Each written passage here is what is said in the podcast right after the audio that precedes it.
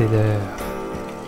Préparez votre maïs soufflé et votre boisson gazeuse, car c'est le moment d'écouter un nouvel épisode de Séance de minuit.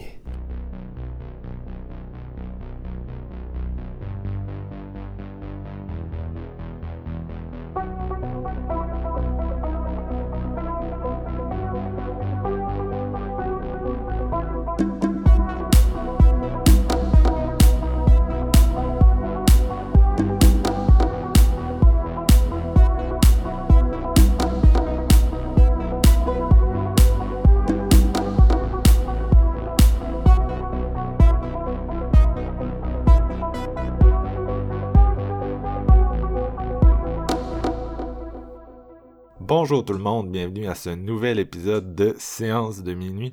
Fait quelques semaines qu'on s'est pas parlé, comme d'habitude, euh, nos soucis d'horaire nous ont tenus loin de vous. Mon nom est Marc-Antoine La Bonté. Euh, je vous anime ce magnifique podcast depuis quelques années, car mon collègue Steven Lefrançois, qui est le plus charismatique de nous deux, est aussi notre monteur. Salut Steven! Salut Marc-Antoine! Charismatique, calme-toi, Ah calme-toi. ouais. là. C'est to- Oh, c'est toi le j'ai- charisme. T'es la petite batterie, euh, la petite batterie, euh, le petit lapin energizer là, de ce podcast. C'est intéressant ça comme imagerie. J'aimais ça ces annonces-là. Hein. Maudit que c'était vendeur à l'époque. Elle dure encore, encore et encore. On devrait pogner une photo de ce lapin-là avec la face à Steven puis mettre ça sur Internet, ça serait génial. Ou tu reprends la scène dans Hot Shot 2 avec Charlie Sheen, quand le lapin énergiseur passe, puis avec sa mitraillette, il le fait exploser. Et, euh, je suis sûr que t'es le seul à avoir vu Hot Shot 2 ici, fait que je lève ma main, je l'ai pas vu. j'ai pas vu non Ben, plus. toi, tu l'as vu, Marc? Non, non, T'as jamais vu des parodies? euh, Ah non? non, non, non. Toi qui es fan de Charlie Sheen, je comprends pas. Là. Charlie Sheen, je suis zéro fan de ce gars-là, c'est qui est creepo? Vous l'entendez aussi avec nous, Jean-François Ouellette, salut Jeff. Salut, fidèle au poste. Je suis Ben très oui. content de... qu'on enregistre enfin. Ben oui, comment ça va tes cours? Les cours de Hey, ça va bien, c'est beaucoup de matière. Je fais rien que, écoute, ça fait quoi, 7-8 ans, j'étais pas allé à l'école, mais là, j'étudie à tous les jours comme un petit élève modèle. T'es rendu notre, euh, Ouais. notre nerd du vin. T'es t'es comme le gars dans la classe qui Ouais. sait tout. Je suis le gars assis en face de la prof qui dit Ah, c'est tellement bon ça, puis ça goûte telle, telle, telle affaire. Puis la prof est comme Ben oui. Puis là, on, on bande ensemble avec des regards euh, enivrants. Là, elle pose une question, tu lèves la main, puis là, c'est comme dans les films, là, juste toi qui lève la main, puis là, elle fait, elle fait comme si elle voyait pas ta main, là, tu sais, puis elle regarde en arrière, puis là, à donné, Ouais. elle soupire, puis elle est comme, Ah, Jean-François. Ah, ouais, GF, c'est ça. Qui, qui, qui veut décrire ce vin-là? Quelqu'un d'autre Ok, Jeff baisse, baisse la main, s'il te plaît. On peut-tu laisser la chance aux autres? Oh là là.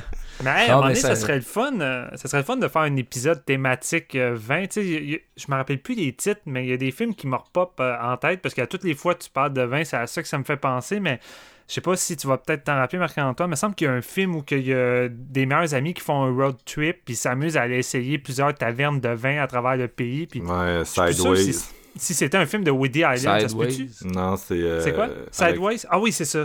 Alexander Payne. Il y a aussi, me semble, un film sur le. Ben, c'est ça, Sideways, qui. Ça, ça a fait dropper les ventes de Merlot au début des années 2000 ou de quoi de même. Euh, c'est- ben, ça se pourrait que ça soit ça, parce que c'était quand même un gros titre. Il me semble que ça avait été aux Oscars, là. Puis euh, Mhm. c'était comme des... Il faisait un road trip en, en Cali, là, de vin. Mais je Ouais, pourrais pas c'est te dire, tu sais, je, je, je, je pourrais pas dire comment ça allait affecter l'industrie, par contre. Mais c'est le genre de film, qui peut avoir, un peu comme... euh, c'était Queen's Gambit, qui a eu un gros effet sur les ventes de jeux d'échecs. Tu sais, des fois, Ouais. ça prend pas grand-chose Ouais. pour véhiculer une passion... euh, si un cinéaste euh, le- la filme bien. Ben Ouais. écoute, j'aime le vin. J'ai peut-être pas la passion de GF, mais je me souviens que quand j'ai j'ai vu ce film-là à la télévision, ça me donnait envie de faire un road trip puis d'aller essayer un peu du vin un peu partout à travers C'est le cool. pays. Fait que tu sais, clairement, tu vois que ça fonctionne. là. J'étais en train de, de monter un projet, dans le fond, sur. euh, J'ai fait une entrevue avec le sommelier de, de l'Oregon. C'est un petit bar à vin à Laval. Puis lui, il a fait un voyage en Oregon, puis euh, au, euh, voyons, à Niagara aussi, pour euh, après sa formation, c'était super intéressant. Dans le fond, il racontait un petit peu son voyage, qu'est-ce que ça y avait amené, qu'est-ce qu'il a aimé de ça, qu'est-ce qu'il a pas aimé, qu'est-ce que ça l'a ajouté comme corde à son arc. Fait que, ouais, je vais euh, remettre ça dans deux semaines. Ça va être super intéressant. Nice. Moi, quand j'étais jeune, c'était Chocolat avec euh, Juliette Binoche, puis je pense que c'était Johnny Depp, en fait, là, qui était son love interest. ouais, c'est Johnny Depp, ouais. Elle joue la chocolatière, puis j'ai revu ce film-là adulte, tu sais, puis j'étais comme ah, c'est pas très bon parce que en fait ça ressemble énormément euh, au classique euh, Le festin de Babette là, qui est aussi un film euh, à, pas voir si vous avez faim parce que la bouffe a l'air fucking bonne. Chocolat c'est comme la version genre un peu plus mainstream de ce projet là, tu sais. Mais quand ils quand ils font du mhm. chocolat, tu sais, ça marche encore aujourd'hui. Là, c'est comme le bout où ah, ils filment ça comme si on était dans une pub de Lint, genre. c'est efficace, c'est efficace. les films qui traitent de dessert ou de bouffe, là, ça devient du, du food porn. Quand j'ai vu euh, euh, le film Chef de John Favreau, qui joue également le, le rôle du cuisinier là-dedans, puis toutes les, les, scènes où il prépare les repas, là, j'avais juste faim tout le ah long. C'est dangereux. Là. Hmm. Comme les scènes de festin dans Harry Potter. c'est la bouffe qui tombe du ciel. T'es comme, yeah! ouais, ça, ça, a vraiment l'air bon. Euh, dans, les films, je m'en souviens un peu moins, mais dans les livres, c'était comme vraiment décrit, puis t'es, t'es, C'est pas pour rien qu'il y a comme une espèce de petite industrie qui essaie de répliquer, genre, euh, certaines des bouffes les là-dedans, parce que c'était vraiment, tu sais, c'était vraiment vivide, comme les images qu'elle créait, là. Moi, je m'en souviens encore, là. Puis T'étais comme jaloux. Cette fameuse bière au beurre, man. J'y ai rêvé longtemps, mais il y, a, une coupe de recettes sur le net, puis il y a des bars qui ont essayé, mais c'est, c'est, jamais aussi bon que ce que t'as lu. Tu as raison, Marc. comment que c'est décrit, comment c'est écrit, c'est assez incroyable. Euh, l'impression que tu l'as en bouche, mettons, c'est mm. assez hot. Mm. Non, c'est clair, c'est clair. Fait qu'on est comme, écoute, c'est la magie de la fiction, c'est de rendre la bouffe euh, encore plus appealing qu'elle ne l'est dans la réalité. Mais là, euh, écoute, on est parti la bouffe, mais on n'a pas encore mentionné le sujet de cet épisode. Ouais, mais parce qu'il est en second plan, c'est pour ça. il est tout le temps en second plan, le pauvre petit plumeur. Excellent segway, Steven. Effectivement, donc le comédien Christopher Plummer, qui est décédé récemment, un acteur qui est pas nécessairement si... Ben, il est connu, tu sais, il a été dans plusieurs productions de premier plan, mais je pense que à son décès, était encore associé au personnage de Captain Von Trapp, qui est justement un second rôle dans la Mélodie du Bonheur, qui est le Best Picture 1965, euh, donc un film de 55 ans. Euh, et pourtant, Christopher Plummer, qui a été une présence vraiment marquante personnellement dans le cinéma, j'ai grandi avec ses, ses seconds rôles, mais c'est quelqu'un... au cinéma, on gravite beaucoup autour des rôles principaux, autour des gens qui ont les qualités du leading man ou de la leading woman. De, women. Ah, écoute, j'ai essayé la, la, l'actrice, l'actrice de tête, mettons. Euh, on a plus tendance à, à focuser sur ces gens-là, mais pourtant, il y a plein de character actors, tu du monde qu'on sait, des fois, on sait pas leur nom. Plummer, on sait son nom, mais tu sais, des, des acteurs qu'on a aimés dans des trucs, puis là, on les voit, mettons, ils sont décédés, puis on est comme, ah oui, lui, tu sais, qui était dans plein de trucs, puis tu sais, ça reste un art, je pense, d'être un, acteur de soutien, euh, tu sais, qui a juste pas euh, le physique, euh, ou le, juste la vibe d'un acteur de premier plan, mais de quand même réussir à faire ton petit bonhomme de chemin dans cette industrie-là, de réussir à marquer les gens avec des personnages, c'est ça, secondaires, puis de quand même réussir à leur donner euh, une qualité que les gens vont se rappeler de, de ce que tu as fait, puis vont se rappeler de ton apport dans les films. C'est un talent euh, qu'on on dénote pas assez, des fois, j'ai l'impression. Puis des fois, ça arrive, tu sais, qu'on va être plus marqué par un, un, acteur qui est dans un personnage de second rôle, mais qui va quasiment prendre le dessus sur les deux gros, euh, deux gros lits du film. Puis là, en dernier, tu te dis, j'aurais voulu passer plus de temps avec ce personnage-là, puis quitter justement. Je sais pas moi, Russell Crowe puis euh, Al Pacino par exemple. Tu sais, c'est mm-hmm. un, exemple, mais c'est ça qui est hot.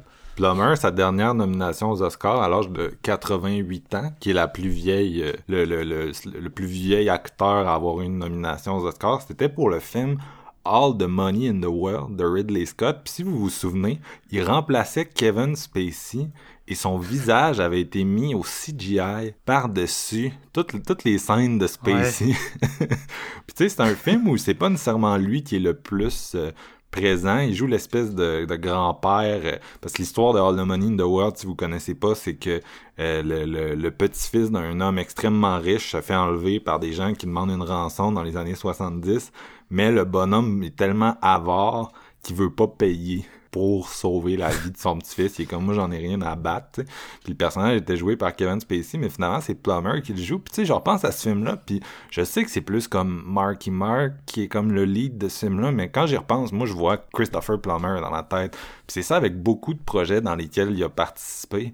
Euh, puis une autre des raisons pour lesquelles j'avais envie de parler de lui, c'est que euh, je sais pas à quel point les gens sont au courant de ça, mais Christopher Plummer est né à Toronto, puis a grandi dans la région de Montréal. Euh, il a fait ses débuts au théâtre à mm. Ottawa. Fait que c'est quelqu'un qui est, qui est un comédien local, même si c'est bien sûr c'est un anglophone. Puis il a grandi dans les, euh, les secteurs plus affluents de Montréal, anglo, euh, à une autre époque, là, à l'époque de nos grands-parents. Mais non, c'est ça, ça, reste, ça reste un, un acteur canadien slash québécois qui s'exprimait très bien en français pour cette raison-là. Puis donc un talent, un talent on peut dire local que je constate quand même quelqu'un que moi, quand j'ai appris son décès, justement, je me disais, hein, damn, tu sais, c'est. Je l'avais vu, je pense, l'année dernière dans Knives Out, où justement il jouait le, le grand-père euh, mm. le grand-père mort, là, tu sais, c'est genre le personnage qui est mort, puis qui, qui, dont on, qu'on revoit dans des flashbacks, tu sais, puis encore une fois. Euh, encore une fois, tu sais, sa présence assez unique, euh, mais que à toutes les fois que tu le vois, cet acteur-là, je sais pas si vous êtes d'accord avec moi, tu puis c'est le cas dans les films dont on s'apprête à parler aussi.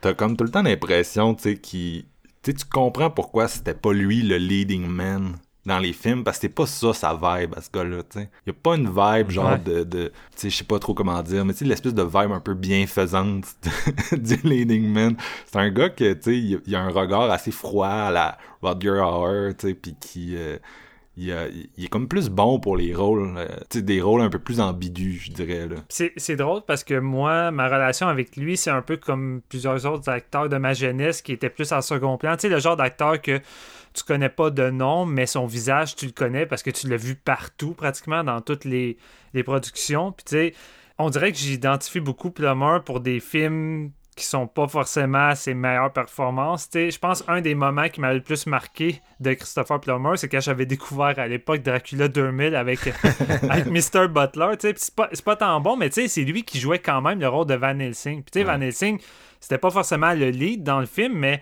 je sais pas, tu euh, je trouvais que Plummer avait vraiment une bonne présence en tant que Van Helsing, puis, euh, c'est tout le temps dans des petits rôles de même de, de films un peu plus boboches, tu qui, qui m'avaient marqué, puis j'avais tendance à m'emmener à confondre souvent Christopher Plummer puis Max Van Sydow. Je trouvais que les deux ont vraiment comme une carrure de visage, puis une façon de s'exprimer qui ça ressemble beaucoup. Puis à un moment donné, je pouvais même confondre quand j'étais jeune que, mettons, c'était Plummer qui était dans The Exorcist, alors que c'est clairement pas lui.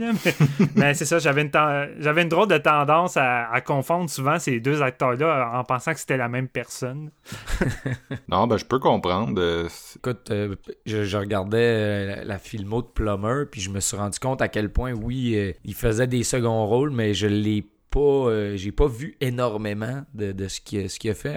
Il y a à peu près la moitié des films que j'ai vus de lui en ce moment que j'ai vu dans la dernière année et demie avec la pandémie. Fait que pour vous donner une idée, c'est euh, pas énorme. Fait que j'ai pas une connaissance approfondie du monsieur, mais je, suis d'accord avec vous j'ai l'impression qu'il était vraiment fait pour justement, c'est ça, ces deuxième rôle-là un petit peu plus peut-être jouer le méchant ou la, la personne qui vient comme foutre un peu la merde au travers de tout ça. Je pense que ça le représente beaucoup plus. Non, ben c'est. Écoute, je regardais ça. Tu sais, je, quand on a dit, ah, on pourrait faire cet épisode-là, parce que je pense que c'est moi qui l'avais suggéré, si je me trompe pas. Mhm. Puis je regardais sa filmographie, tu sais, parce que à un moment donné, ça m'a frappé. Euh, je me suis dit, est-ce que j'ai déjà vu un film dans lequel il tient le rôle principal? Puis en, en me promenant, j'ai réalisé que non. J'en ai jamais vu un. Tu sais, le plus proche d'un rôle principal, c'est ça, c'est La Mélodie du Bonheur.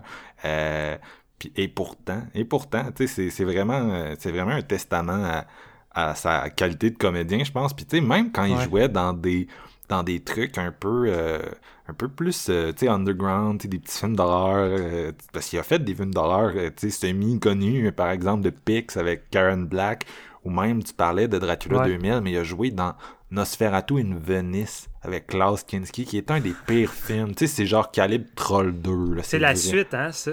Euh, C'est la suite du remake de Herzog. Mais dans le fond, Ouais. euh, ça ressort bientôt en Blu-ray. oui, c'est ça, c'est ça. Mais, oui, euh, c'est le- vrai, hein? C'est euh, Severin, je pense.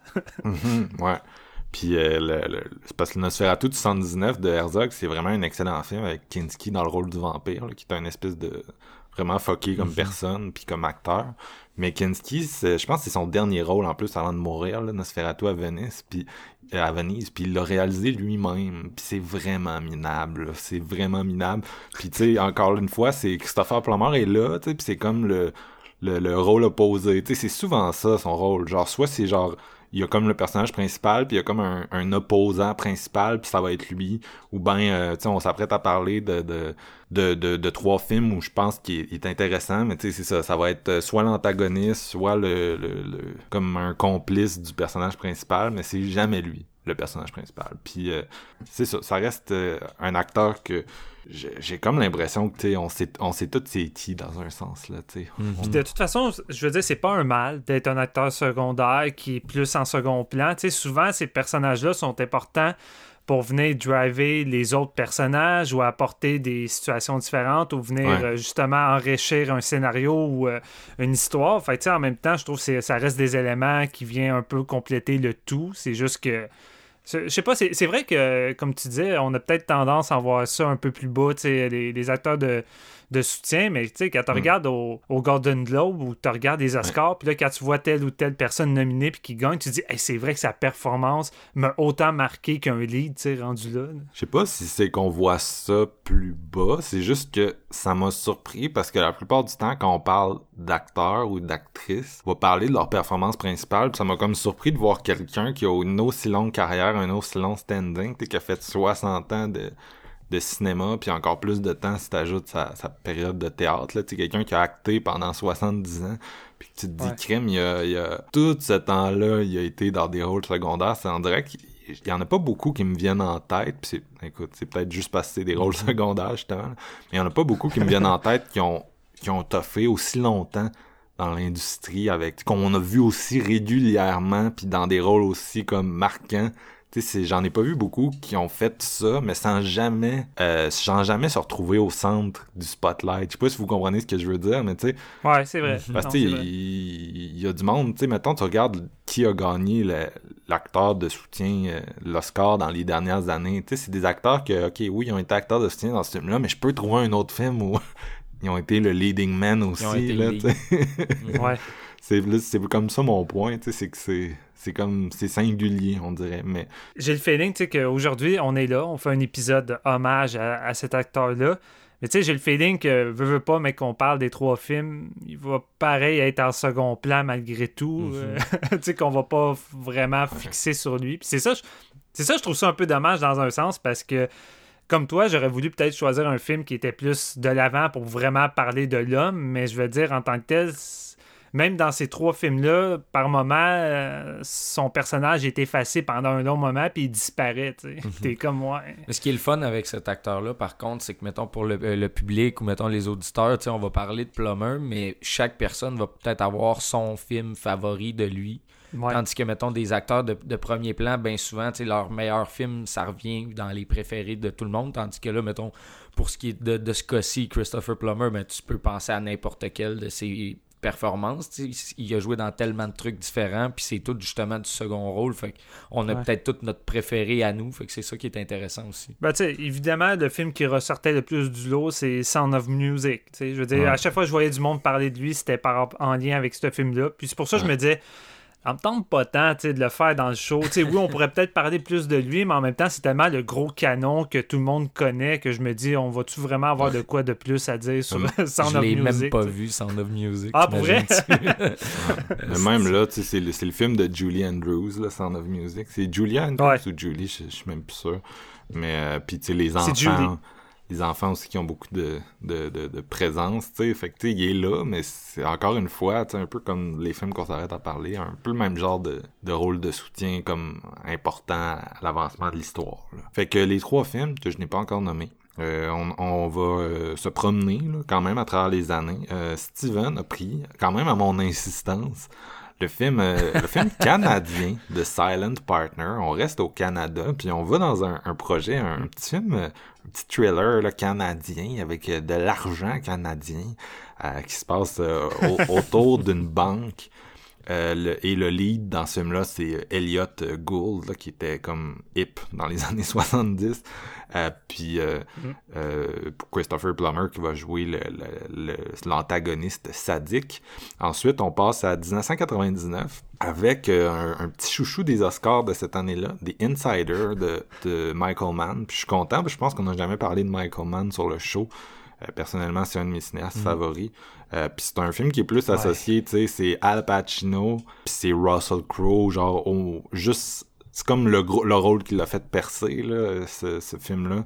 Euh, juste avant qu'il... Parce que Russell Crowe a été dans deux Best Picture, pour ceux qui se souviennent, back-to-back au début des années 2000, Gladiateur en 2000, puis... Mm-hmm. Euh, euh, Beautiful Mind là, en 2001 puis juste avant en 99 il avait fait The Insider puis c'était comme c'était comme l'acteur buzz du moment. Mais il y a Christopher Plummer là-dedans qui a comme le mettons le troisième plus gros rôle du film. Et euh, finalement on va terminer avec euh, ma sélection c'est-à-dire Beginners, moi j'ai été quand même assez straightforward parce que c'est le film pour lequel il a gagné l'Oscar du meilleur acteur de soutien, bien sûr. euh, en Sans doute le film qui est le plus présent dans les trois. C'est ça. Le film sorti en, 2011, euh, c'est ça qui lui l'a amené au, à finalement gagner euh, l'Oscar. Tout le monde était bien content pour lui. Euh, puis, film de, de, Mike Mills avec Ewan McGregor dans le rôle principal.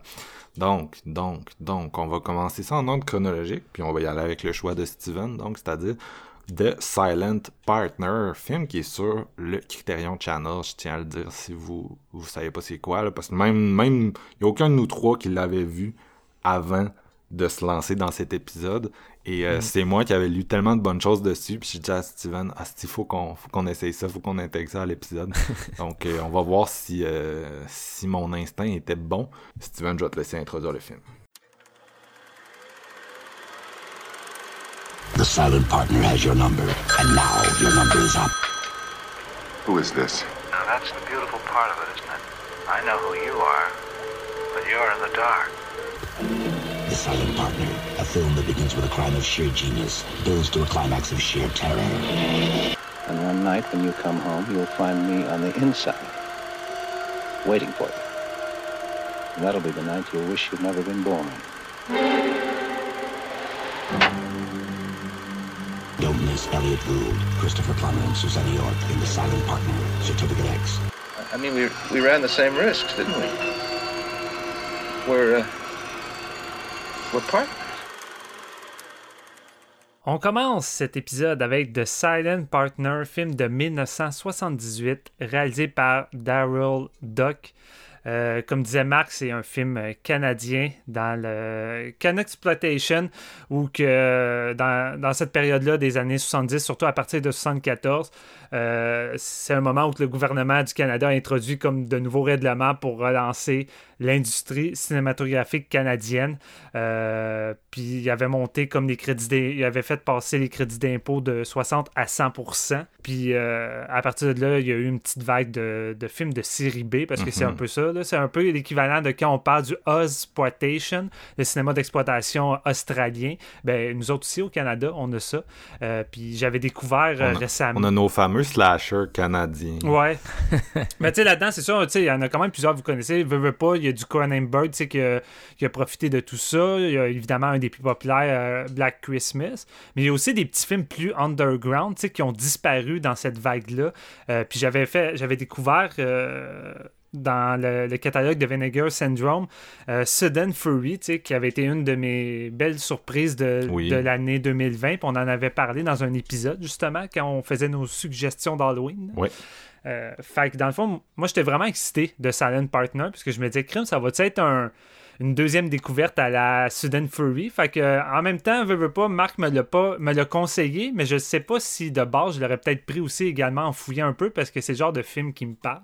Euh, puis comme allait dire Marc-Antoine tantôt, c'est écrit par quand même Curtis Hanson, le scénariste de LA Confidential, White Dog. White Dog qui est comme un Christy de bon film que honnêtement j'ai l'impression qu'on n'en parle pas tant euh, dans l'entourage.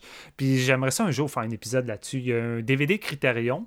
Euh, mais ça vaut vraiment la peine par rapport à un chien qui a été entraîné pour attaquer que des personnes à la peau noire. Puis il avait aussi écrit un, de, un film d'horreur euh, un peu boboche, mais qui a été ressorti récemment par euh, Scream Factory, The Dunwich Horror, qui était une adaptation d'un, de H.P. Lovecraft. C'est pas super bon, mais euh, en même temps, je trouvais ça drôle de, voir un peu comment ce scénariste-là un petit peu vagué dans les genres. Puis, t'avais, t'avais fait un épisode sur lui à l'époque du bras de fer des films, je pense. Sur Dunwich Horror. Je peux me tromper. Non, non, sur Curtis Hanson. Là, il a fait fait, elle est comme Confidential, tu l'as pas dit, mais je pense que son film le plus connu des gens, c'est euh, Eight Mile qui a réalisé le film avec Eminem. Sinon, euh, The End That Rocks the Cradle pour les fans d'horreur avec euh, qui avait été un hit dans l'espèce de vague Fatal Attraction. Ouais, ouais. Mais non, c'est vrai, on avait fait un épisode sur Eight Mile, puis ouais, j'avais beaucoup aimé, j'avais beaucoup aimé son écriture. sinon, c'est adapté d'un roman de Anders Bodelson du nom de Think of a Number. Et justement, il y a eu un film danois euh, en 1969 euh, du même nom, Think of a Number, et The Silent Partner en tant que tel, c'est un remake de ce film-ci. Euh, mais tu sais, rendu là, est-ce qu'on peut vraiment dire que c'est un remake ou c'est juste une nouvelle adaptation du roman? Je sais pas, c'est un peu un entre-deux si on veut. Ouais. L'as-tu vu? Non, je l'ai pas vu, puis j'ai pas le feeling qu'il est facilement disponible. J'ai essayé de voir un peu aussi que je pouvais le visionner, puis je le trouvais pas. Écoute, c'est un cas de perdu dans le temps. Peut-être ça va ressortir un jour, puis on va pouvoir comparer. Ouais, c'est ça. Puis euh, c'est également un premier long métrage de la compagnie Carolco Picture, qui a été fondée en 1976 par Mario Cassar et Andrew G. Vagina, euh, qui est surtout connu pour leurs gros films, euh, la série Rambo, Terminator 2, Total Recall et plusieurs autres. Fait que je trouvais ça crissement le fun de voir que premier long métrage de, financement pour leur compagnie, c'est un petit film canadien. Fait que c'est quand même sympathique de voir ça. Ça met en vedette Elliot Gould euh, dans le rôle de Miles Collin. Euh, moi, je le connaissais surtout pour The Long Goodbye euh, de Robert Altman, qui est vraiment un masterpiece. Puis son, rôle là-dedans m'avait vraiment marqué. Puis j'ai regardé un peu ce qu'il avait fait en dehors de ça. Puis je dois avouer que j'ai pas vu grand-chose, mais c'est ça, c'est un film qui m'avait beaucoup marqué. Non, ben c'est, c'est vraiment... Tu dis The Long Goodbye, mais il a fait plusieurs films de Robert Altman, genre MASH, puis Nashville, puis semble qu'il est dans The Player aussi, tu sais. Puis à part de ça, c'est quelqu'un qu'on a beaucoup, euh, beaucoup revu dans euh, les films de, de, Soderbergh, en mm-hmm. fait. Il était dans, dans Contagion. Tu l'as vu ah dans Contagion euh, qu'on a fait l'année passée. il était dans toutes les Oceans. il était dans American History X. C'est comme le, le genre de beau-père qui confronte le personnage de, de, de, de, de, Edward Norton. Mais tu sais, c'est comme vraiment quelqu'un qui... Il a comme... Tu sais, c'est comme les années 70, il a fait une coupe d'affaires avec euh, Altman, puis après ça, on l'a plus vu tant que ça, genre. C'est dommage. Ça met et aussi évidemment en vedette Christopher Plummer dans le rôle de Rickle. J'avais de la misère à savoir comment prononcer son nom de hein, c'est ça. Mm-hmm. Euh, aussi, ça met en vedette Susanna York dans le rôle de Julie, qu'on a surtout vu dans les Superman, ou encore une fois, pour faire la parenthèse avec Elliot Gould, dans Image de Robert Altman, qui a été mm-hmm. une putain de découverte euh, en termes d'horreur psychologique. J'avais découvert ça avec la sortie du, du Arrow, là, puis j'avais pris une claque. Je pense même que je l'avais écouté avec euh, Marc-Antoine pour une deuxième fois. C'est de la bombe. Ouais, j'avais vraiment aimé ça. Yes, on l'avait écouté ensemble. Elle était dans The Shout aussi, qui est un autre comme film semi-horreur années 70, vraiment nice. Ouais, c'est vrai. Puis euh, ça met aussi en vedette la, euh, la québécoise, je crois, si je me trompe pas, Céline Lomez, dans le rôle de Hélène, que moi je la connais pas mal, surtout pour la vengeance de la femme en noir de Roger Quentin. sinon, en dehors de ça, je la connais pas tant. Mais la plupart du casting est soit canadien ou québécois dans le film. Là. Dehors peut-être de De John Candy, es-tu canadien? C'est ça, je me posais euh, la question en voyant le film. Oui, il est canadien, Ouais, hein? John Kent. Oui, il est canadien. Puis c'était un, de ses- c'était un de ses premières apparitions au cinéma en plus. Sur le coup, je le voyais à l'écran, j'étais comme, man, il ressemble à John Candy, ce gars-là. Puis là, plus on s'approchait, j'étais comme, non, c'est John Candy, tu sais, qu'est-ce qu'il fait là? J'ai un petit trivia aussi. par- En plus, il y a comme. Il y a comme excuse, je pense qu'on Ouais, a un délai. Je suis désolé, je vous embarque C'est par pas, dessus. c'est pas grave. Non, mais j'avais un petit trivia aussi par rapport au, au crew derrière. Euh, le compositeur de la soundtrack, c'est Oscar Peterson, qui est un grand, grand pianiste euh, jazz des années 40-50 noir, qui est né à Montréal, dans le fond. Puis lui, il a joué avec Duke Ellington, puis euh, plein d'autres grands de ces années-là. Puis quand je suis tombé là-dessus, je suis comme, aïe, tu sais, je veux dire, Oscar Peterson, quand, mettons, t'écoutes du jazz, c'est comme un nom qui résonne à fois mille. Puis ça m'a comme surpris parce que j'a- j'avais des bons souvenirs. Tu sais, mettons, la, soundtrack, elle m'amenait de quoi de vraiment nice. Mais quand j'ai vu le nom, ça a comme fait Ah, c'est pour ça. Tu sais, c'est vraiment cool. Le trivia de ce film-là est hot. Là, plus on en parle, plus je suis comme yeah. il, y a du, ah, il y a du monde en esti là-dessus. Ouais. Ouais, c'est, c'est du pur Canada, là. Ça, ça, son sang, c'est du sirop d'érable. Ouais. Puis maintenant, on rentre dans le vif du sujet avec le petit résumé. On va suivre le personnage de Miles Collin, joué par Elliot Gould, un banquier de longue date plutôt typique qui collectionne des espèces de poissons rares. C'est le genre de gars qui a pas l'air d'avoir une vie euh, si excitante que ça. Puis il est également, puis il est également amoureux depuis longtemps de, de l'une de ses collègues, Julie Carver, euh, interprétée par euh, Sazana. Oh, attends, mon nom est-tu mal marqué? C'est ça, Sazana? Non, pas Susanna Sazana. Susanna ok, c'est mon, mon correcteur parlé, a euh, changé tantôt. ça. a changé ça pour Sazana dans mon, euh, dans mon résumé. Euh, mais disons que euh, n'a n'a jamais vraiment saisi l'occasion de, de l'approcher pour euh, sortir avec elle, ce qui résume plutôt bien en même temps son mode de vie qui est pas mal sans risque. Puis, un bon matin, il va tomber sur une note laissée par un client inconnu. Euh, c'est une note euh, disant que la personne est armée puis qu'il désire avoir tout l'argent disponible derrière le comptoir. C'est comme une note abandonnée sur un chéquier, fait que c'est comme si... Ouais. euh, il, vo- il voit ça, puis c'est comme si euh, quelqu'un était venu, puis avait passé sur le bord de le faire, mais finalement l'avait pas fait. C'est ça que lui, il Ouais, non, c'est ça. euh, Comme si euh, finalement ça n'a pas été le bon moment, mais la personne a oublié de ramener comme le papier tu sais, avec. là.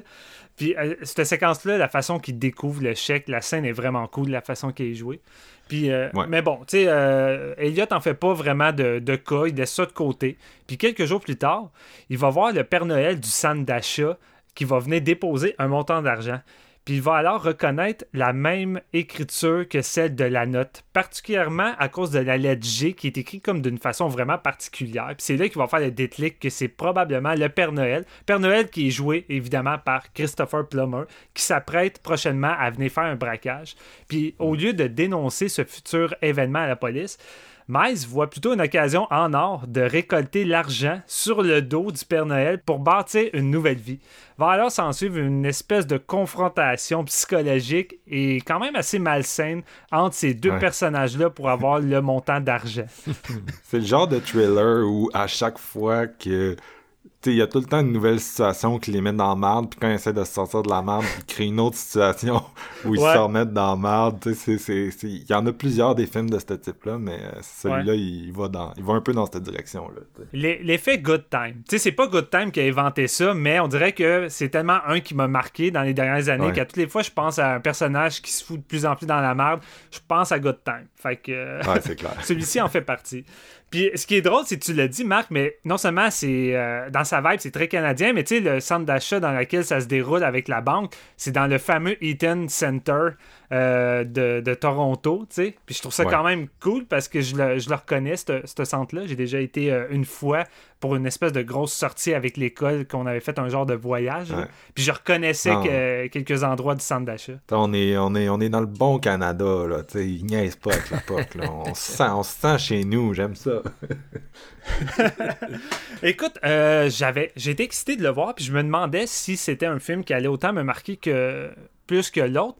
Et j'ai, honnêtement, je vais te dire tout de suite, moi j'ai tripé sur ce petit trailer là qui est foutrement bien écrit, bien acté et bien emballé. Puis autant je disais que Sudden Fury, c'était un peu du genre de, de, sous Hitchcock dans la façon de, de développer son intrigue euh, avec du suspense, euh, puis vraiment une progression de la tension au lieu de miser sur l'action, les confrontations, tout ça. Puis clairement, The Silent Partner vague aussi dans les eaux d'un cinéma plus Hitchcockien. Déjà en partant, l'écriture de le scénario de Curtis Hanson. Autant l'histoire qu'on vient de vous raconter là est assez basique, euh, tu te dis, tu peux assez savoir dans quelle direction que le film va aller. Euh, Curtis a quand même plusieurs tours dans ses manches, puis le film, à un moment donné, devient pratiquement imprévisible sur plusieurs aspects, hmm. au point que je me demandais, tu sais, c'est quoi le personnage va faire par la suite, puis aussi que ça va s'en aller, parce qu'après une demi-heure, tout ce que j'imaginais avait déjà été dévoilé, puis je me dis, Chris, il reste encore une heure de film. tu tu l'as révélé que, il part avec, tu il décide de faire un genre de plan pour, euh, euh, tu euh, un peu tirer le tapis sous les pieds du Père Noël bandit, tu Mais même ça, je sais pas si c'est juste moi, mais la façon que c'était monté, euh, tu te rends pas vraiment compte qu'il est en train de faire ça, genre, avant qu'il le fasse? Je sais pas si c'est juste moi qui J'ai eu cette impression-là aussi. J'ai rewindé puis j'ai fait Ah, oh, man, on dirait qu'il veut pas nous, il veut pas nous le montrer tant que ça, qu'il que, y avait ça en tête. C'est vraiment hot comment c'est fait. Mais ça, c'est, je pense c'est une des plus grandes forces du film parce que c'est surtout un film qui mise sur les deux performances des, deux personnages. Fait que euh, Elliot Gould puis Christopher Plummer. Puis là, tu te dis, Christopher Plummer, après un certain temps, tu te rends compte qu'il est vraiment psychopathe, le gars, puis il n'y a pas de limite. Euh, autant dans la façon qu'il traite les femmes avec qui il a des relations juste pour coucher, à quel point il est comme violent. Mais c'est surtout dans sa façon d'agir. Tu sais, vraiment, il y, a, un look de, tueur psychotique, de film d'horreur. Puis chacune de, de ses présences au début du film, quand on est plus du côté de Ah, pauvre Elliot, il est en train de se foutre dans la merde à cause de ce psycho-là. C'était vraiment des moments forts. Il y a une séquence où que Christopher Plummer veut vraiment récupérer son argent parce qu'il sait que Elliot a fait le coup finalement. Puis à un moment donné, il va aller se mettre devant sa porte, puis il va juste ouvrir la petite porte euh, où c'est tu, tu mets les lettres pour déposer dans un appartement, puis il y a juste ses yeux, tu sais. Puis t'as un long plan, juste lui qui le ah, fixe, puis comme. je sais, je sais où ce que t'habites, puis je te conseille de faire tout ce que je vais te dire. Puis j'étais comme, waouh, je pense que j'ai jamais vu Christopher Plummer de cette façon-là. Tu sais, il me semble que ses second rôle avec Christophe, ça a tout le temps été un peu plus, euh, un peu plus, euh, comment je pourrais dire, des personnages plus aimables, plus, ah, moins menaçants. Tu sais, tandis ben, dans, dans ce que j'ai vu, en tout cas, personnellement. Ah, ouais, ben là. non, ouais, je comprends, je comprends, mais je veux dire, ici, je veux dire, c'est pas juste le petit méchant. Je veux dire, le gars, il est vraiment creepy puis menaçant.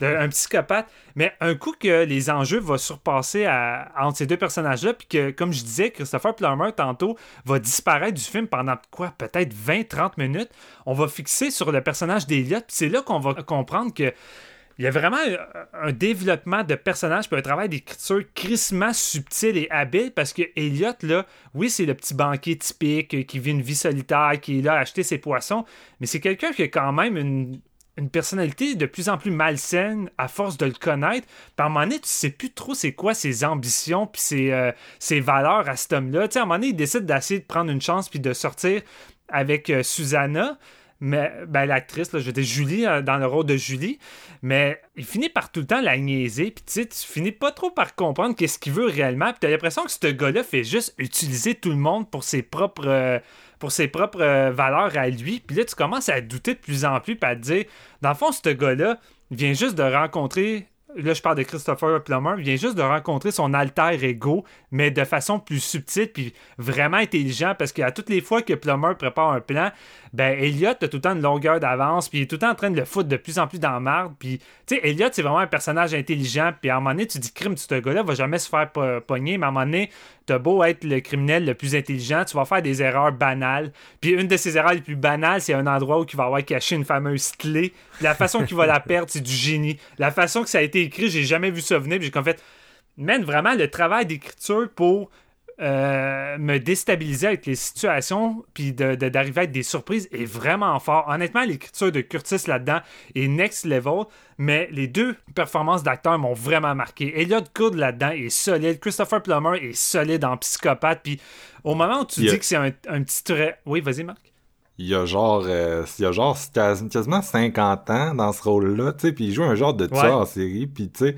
il a vraiment l'air plus jeune que son âge, là. Puis, tu sais, vraiment, mm-hmm. il est vraiment menaçant. Tu il est physiquement menaçant, là. Mais c'est-tu parce qu'on le connaît en étant plus vieux que pour nous, c'est comme. Je pense que c'est ça. Là. Nous, notre génération, on l'a vraiment connu sur, sur le, ses, ses rôles de, de son vieil âge. C'est ça qui nous a, que nous, on se souvient en, principalement. Non, c'est ça. Puis j'ai aimé ça. C'est quand même un trailer qui prend son temps. Puis j'aime beaucoup les films de base de, de vol de banque. Puis on en avait parlé avec Money Mover euh, sur notre autre épisode de Criterion. Puis celui-là aurait fait un solide double feature avec Money Mover. Puis c'est surtout dans. tu sais, dans, la façon d'essayer de voler tout ça, j'ai l'impression que c'est vraiment écrit de façon réaliste puis crédible. Puis j'y croyais, tu sais, à les situations que c'était possible de. La, façon que l'intrigue se déroulait, puis les enjeux avec les personnages. Puis autant la première moitié, tu te dis c'est quand même un petit trailer inoffensif. À un moment donné, on bascule dans le côté dark, puis t'as des moments d'explosion de violence que je n'ai pas vu venir, là, notamment une séquence de meurtre euh, qui semble sortir pratiquement d'un giallo. J'étais comme holy shit! C'était malade. J'ai vraiment trippé là-dessus. la, la, première est quasiment pire que celle-là. En plus, il y, a comme une scène euh, de, de, violence envers un personnage féminin, vraiment secondaire au début du film. Puis ultimement, qui sert pas mal juste à montrer à quel point euh, Plummer est un psychopathe. Puis genre, la mhm. façon que c'est stagé, j'étais comme, ah man, c'est vraiment intense.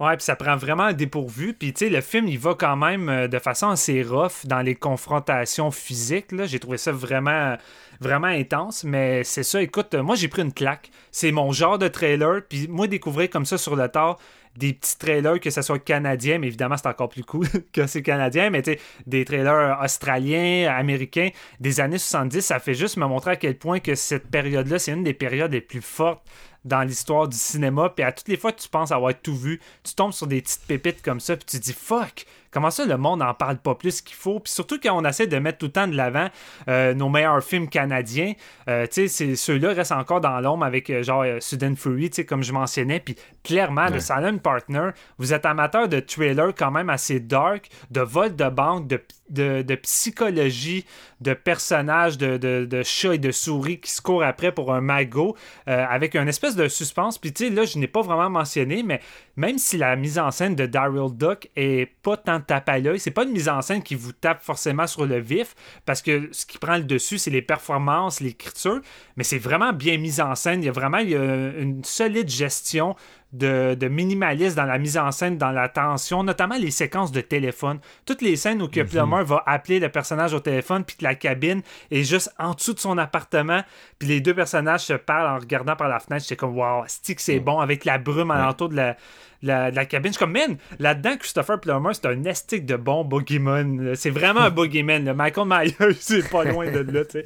Ouais, j'ai adoré tout ce qui est jeu de, de perspective, en fait, là-dedans. Là, il y a tellement des jeux de regard dans plein de situations. Tu sais, souvent, il est comme dans la banque puis là il veut faire telle affaire mais il surveille telle personne puis euh, il y a tout le temps genre des jeux de de, de c'est ça de, de, de, perspective de regard euh, puis c'est vraiment mm. bien mis en scène là. il construit tout le temps de sa tension à partir de, ça euh, puis je trouve ça quasiment plus intéressant que des films où ils vont comme faire ton le build-up en t'expliquant ah, là telle affaire telle affaire dans ce film là c'est souvent des scènes muettes. Il y a beaucoup de ils misent beaucoup sur des moments des moments silencieux ça m'a impressionné de voir euh, de voir quelqu'un autant il est vraiment en confiance le cinéaste c'est pas quelqu'un que je connais vraiment puis j'étais comme crème euh, il est talentueux. Surtout avec un scénario qui est quand même écrit aussi tête, parce que le peu de dialogue qu'il y a, malgré, quand, malgré tout, quand il y en a, je les trouve vraiment intéressants. Puis tu as quand même une période euh, après que le personnage de Plummer disparaisse ou qu'on va plus connaître en profondeur euh, le personnage de, de Miles Collin. Puis il va développer une autre relation avec une autre fille. Puis là, tu vois qu'il met de côté Suzy, euh, Julie. Mais non, je me mélange tout le temps dans les noms. Julie, puis c'est là de plus en plus tu vois le, le, petit côté malsain du, du, personnage. Puis là, tu te mets à douter, à te dire que Krim, c'est pas tellement un bon gars. Puis même si au début, je me disais, Krim, j'aimerais ça qu'il parte avec le magot, puis qu'il se parte une nouvelle vie, tu sais, pauvre gars. En dernier, je suis comme je sais plus ce que je veux. Là, ces deux personnages-là, c'est qui vaut pas mal rendu là. c'est un genre d'espèce de jeu de chat et la souris dans une espèce de poupée russe de situation de marde qui en finit plus. Là. Moi, non, c'est ça. Puis je... moi, c'est le genre de trailer qui me plaît. Puis en plus, c'est un trailer de Noël. Je veux dire, on vient de rajouter un nouveau classique que j'ai envie de me taper, moi, dans le temps des fêtes, avec un, un plumber psychotique déguisé en Père Noël. Puis autant sa première, euh, sa première euh, apparition en Père Noël dans la banque, je la trouve solide, autant la finale, euh, c'est épique. La finale, la dernière confrontation, c'est à la hauteur, puis la façon que ça, ça, va tourner, j'ai trouvé ça vraiment habile. Puis même là, tu sais, je me doutais pas trop comment ça, allait finir, puis le, réalisateur, le scénariste ont réussi à me surprendre. Fait que solide petit trailer, qui a mhm. beaucoup de surprises dans sa manche, puis c'est un petit gem, un petit gem qu'il faut découvrir d'urgence. Euh, je le conseille fortement. J'avais l'impression de, de voir un peu le background du Père Noël dans 3615 Code Père Noël. Les bouts, je m'imaginais que genre allait être comme la jeunesse de Plummer, genre, tu sais, comme... je faisais des liens, puis tout le long, on dirait j'arrêtais pas de je pouvais j'étais prêt à m'enlever cette idée là de ma tête que genre mettons 36 15 c'est comme la fin de vie puis tout en tout cas moi ça, ça me faisait rire parce que sérieusement dans la même année, découvrir deux films de Noël avec un, euh, un Père Noël qui est comme une espèce de psychopathe comme ça, parce que il fait quasiment plus peur Plummer dans ce film-là que le Père Noël fou qu'on a parlé sur l'épisode de 36-15. Puis j'étais comme, sérieux, man, tu veux pas te frotter à ce personnage-là, là, parce qu'il a de l'air vraiment méchant. Mais c'est drôle, ce film-là m'a fait vraiment réaliser, puis je sais pas si c'est à cause du costume de Père Noël, parce qu'on fixe beaucoup plus sur les yeux du personnage euh, quand, il est déguisé, ou la fameuse scène de la porte que je parlais avec la boîte aux lettres. Mais je me suis rendu compte à quel point que le regard, puis surtout les sourcils de Plummer ont vraiment, ont vraiment un charisme incroyable. Puis, tu sais, je repensais aux deux autres films après, puis je me disais, crime, même dans les deux autres films qu'on va parler, je trouve que son regard a beaucoup d'importance dans son jeu, sérieusement. Puis ce gars-là, il a vraiment une façon de, de jouer avec J'ai toujours trouvé que c'était ça, moi, là, genre, ben, ça, puis le fait qu'il est vraiment grand. Ouais, c'est ça. J'ai toujours trouvé que son, son regard, euh, il y a un regard plus de méchant, entre autres. C'est pour, pour ça, après mhm. moi, qu'ils ont eu de la misère à le caster dans des rôles de bon, euh, de bon monsieur. Là, mais euh, c'est. même dans Son of Music, y a-tu l'air psychopathe ou je m'en souviens plus? mais tu sais, ça reste un capitaine d'armée dans Son of Music. Là. Ouais. il était plus jeune aussi, dans le fond. Mais est-ce que il y a beaucoup euh, une analogie avec le jeu d'échecs aussi dans ce film-là, euh, qui est comme le, méchant puis le gentil. Je veux dire, Miles puis euh, sont très très intelligents les deux, puis c'est comme l'espèce de jeu de quel move va amener l'autre échec, puis jusqu'à le mettre et mat. Puis c'était vraiment hot comme la, comparaison parce que justement dans son appartement, c'est ça. Miles, j'ai comme un jeu d'échecs qui est tout le temps là. Ouais. Puis tu sais euh, quand, voyons, Record va rentrer chez lui à son insu pour vraiment jouer dans sa tête, puis tout ça, tu sais, il déplace des, pions, puis tout ça, puis il dit, tu sais, t'es vraiment intelligent, mais est-ce que tu vas, tu vas être capable de, de, me surpasser sur ce coup-là? Puis il y a tout le temps comme une espèce de coup d'avance du côté de Miles, où ce que tu te rends compte, comme Steven disait, il est peut-être bien comme plus malsain dans sa tête qu'on le pense. Là. Il a l'air d'avoir une petite vie rangée, bien tranquille, mais dans le fond, c'est peut-être un esti fou dans sa tête qui tout le temps en train de se faire des scénarios puis de manipuler, comme tu l'avais dit aussi. Ouais, ben, on dirait que c'est le genre de gars que ça fait des années qu'il travaille à sa banque, puis il en manquait plus gros pour qu'il arrive avec un gun pour faire une tuerie. Ben, c'est ça, ben, c'était, ou, peut-être, genre, ça fait tellement d'années qu'il travaille là que ça fait longtemps qu'il planifie de, faire un, vol, puis il savait pas trop comment il s'y prend. Puis là, le, le, arrive avec l'espèce de note, puis il voit ça comme une occasion en or parce que tu le vois, il est tellement, tellement posé, puis il fait sa job super bien. Ça, ça ressemble un peu à Money Mover. les personnages sont comme, man, ça fait 15 ans que je travaille sur ce coup-là, on le plante pas. Ben, dans la tête de, de, Miles, c'était peut-être ça qui se passait, puis il voit cette occasion-là comme une occasion en or de surpasser le voleur, sauf que il arrive une bourde quand il passe à la TV, puis qu'il dit comme toute l'information, puis ça se revire contre lui. moi, j'ai vraiment trouvé l'écriture tight de ce film-là. -là, c'est assez impressionnant parce que c'est pas. Euh, c'est pas le gros thriller des années 70 qu'on entend parler. Comme vous disiez, il n'y a aucun de nous trois qui l'avait vu. Pourtant, je pense, ben, je, sais pas si c'est unanime encore, mais moi, je suis vraiment de ton avis, Steven. J'ai crissement aimé ça. C'est une bonne ride. C'est vraiment très, très rapide comme pace. Il se passe tout le temps quelque chose. Il y a tout le temps des revirements de situation euh, intéressants à suivre. Puis bon, t'as le jeu justement de, de, Elliot Gould puis de Plummer là-dedans qui sont A1. Fait que cette espèce d'échange-là malsain entre les deux, c'est qui qui va faire le prochain move, qui, qui va surpasser l'autre. Moi, j'ai vraiment eu euh, du plaisir à suivre ça. C'était crissement le fun. C'était ton avis, dans le fond? bon, euh, je, me suis inclus, mais je savais plus trop si on, faisait chacun notre tour. Nous, ouais, ben écoute, je pense qu'on s'est tous euh, intégrés et c'est bien correct. ouais, c'est ça. On a, on a, perdu à twist, Colin. moi, ben, c'est ça, vous disiez, tu sais euh, que le, personnage d'Eliot Gould, tu réalises rapidement un peu son style de personnalité. Puis écoute, le film s'appelle quand même The Silent Partner, puis le personnage de, de, Plummer va jusqu'à faire des, des calls au titre. Là, il dit à l'autre on est rendu des partenaires, on était des partenaires de vol, à ce on est des mm-hmm. partenaires de meurtre, c'est pas faux, puis ça accentue vraiment le côté euh, le côté alter ego de tout ça. Mais c'est ça, généralement, je suis bien d'accord avec vous, c'est un film qui est... Euh, c'est bien écrit, euh, c'est on, on est quand même rendu habitué à ce genre de thriller là, surtout qu'ils ont fait un retour, je dirais dans les dix dernières années là, les thrillers un peu euh, Steven callait Good Time là, mais les trucs un peu nihilistes où le protagoniste c'est pas vraiment un protagoniste, puis t'attends une espèce de point où euh, c'est juste tout le monde est fucked up D'ailleurs moi un des, des, défauts que je vois au film c'est qu'il nous sert un petit épilogue que je trouvais qui fitait pas avec le ton genre, tu sais les, les en tout cas il y a comme un ah, c'est pas si on peut aller là. Non, c'est ça. Je, je vais pas y aller, là, parce... mais c'est ça, la finale, elle va comme à une place qui était comme, ah, je sais pas, tu sais, un film de même, j'aurais pas fait finir ça comme ça. Mais euh, en tout cas, c'est euh, c'est euh, c'est les choix, les choix des scénaristes. Là.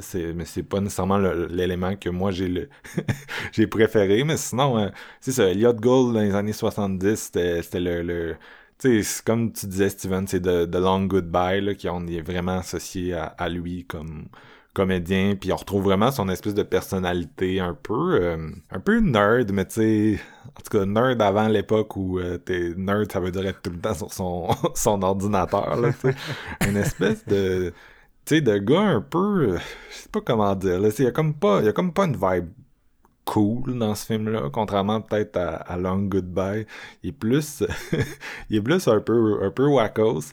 Puis, euh, comme je disais, c'est un, film qui se développe beaucoup c'est un film qui se développe beaucoup par les silences. C'est un film qui, est beaucoup dans la soustraction parce qu'il refuse quand même de nous donner comme le plein accès à la, psychologie du personnage.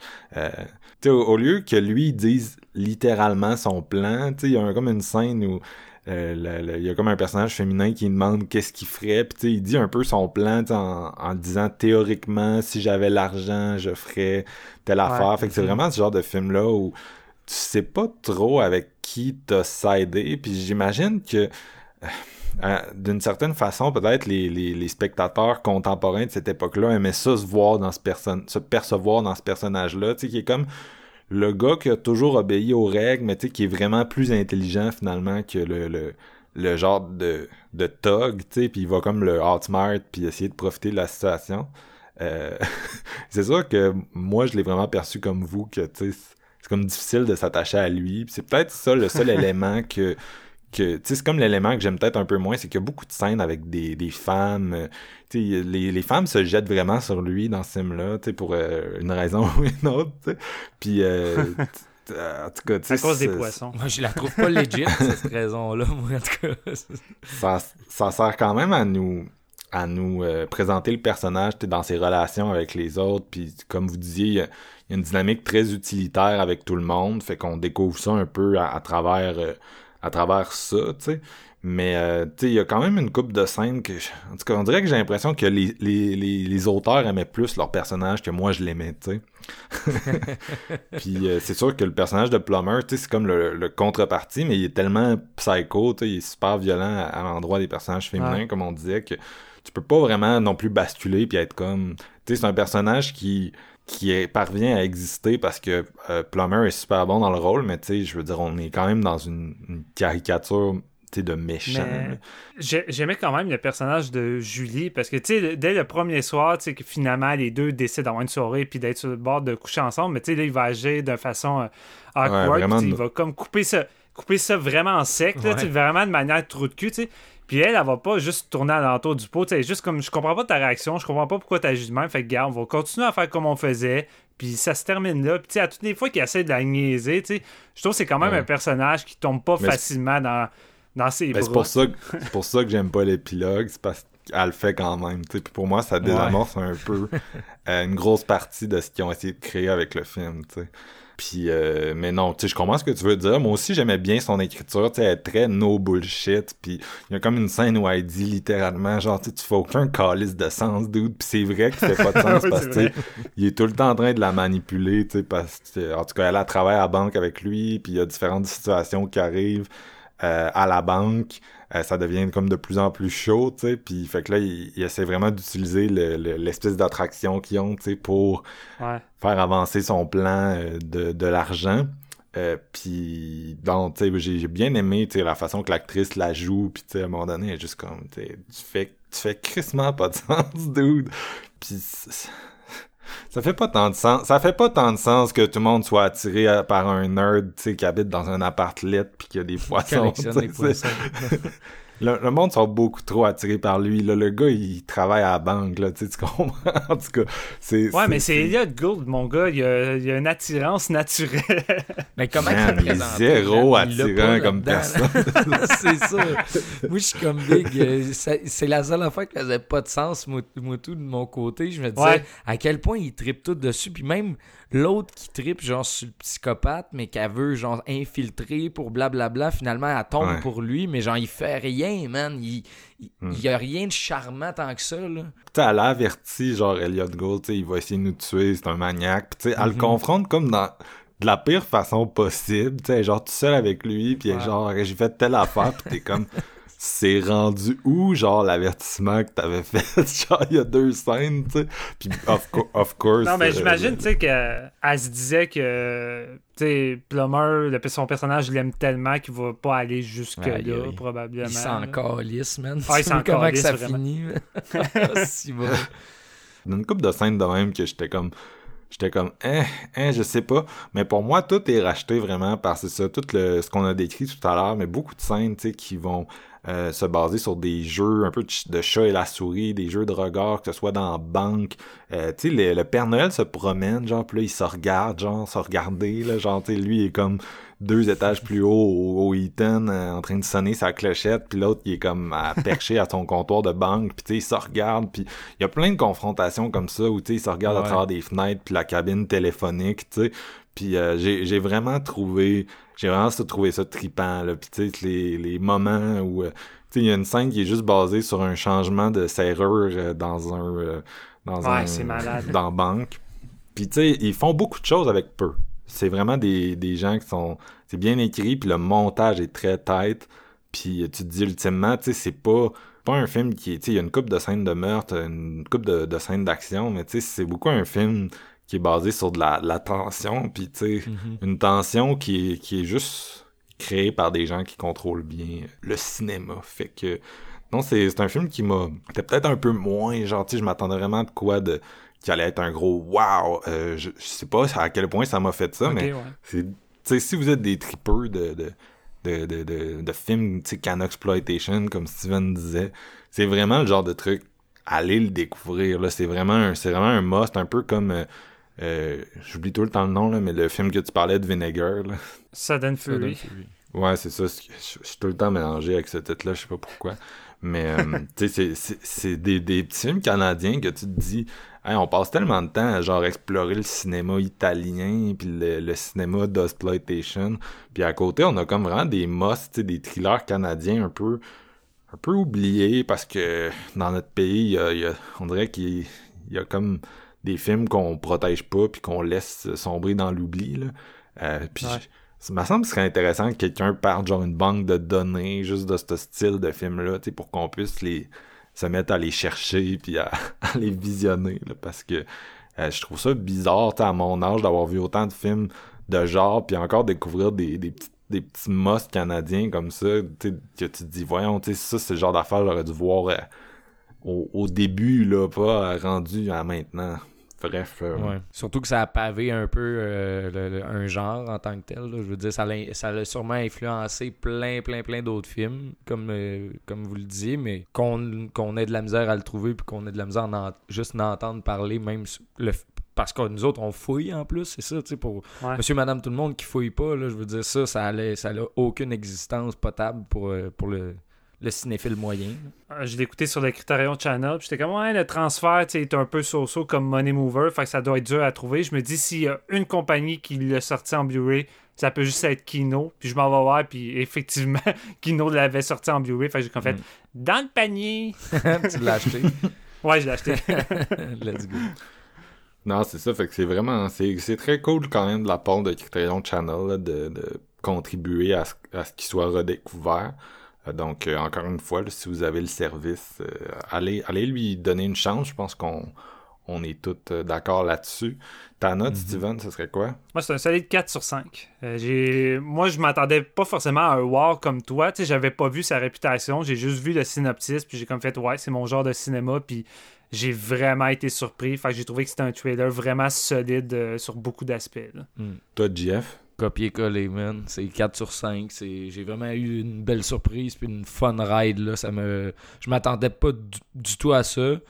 Puis euh, écoute, euh, il y a eu des scènes vraiment de tension puis de dialogue très très solides qui m'ont comme fait saliver. J'étais genre, ouais, j'en veux plus de cette relation-là entre les deux, les deux personnages malsains. Là. Non, ça m'a vraiment charmé. Moi, c'est un solide 3.5 sur 5, là, recommandé à tout le monde qui tripe euh, cinéma de genre années 70. Ça, C'est, c'est vraiment, c'est vraiment à voir, là, avec euh, du bon cash canadien, un bon film de hype euh, de cash canadien. Là, on aime ça, on aime ça. Arrêtez de voler des dollars américains.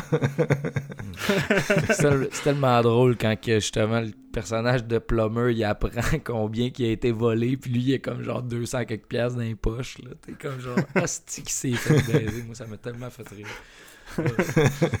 Ouais, le montage est vraiment le fun dans ce bout-là. ouais Non, c'est ça. Il, tu sais, encore là, une scène où il parle pas, c'est juste le montage, puis le, il entend la télé en background, puis il est comme au... C'est, justement, c'est la scène qui va virer full violente, là, mais... euh, non, Ouais. j'ai, Ouais.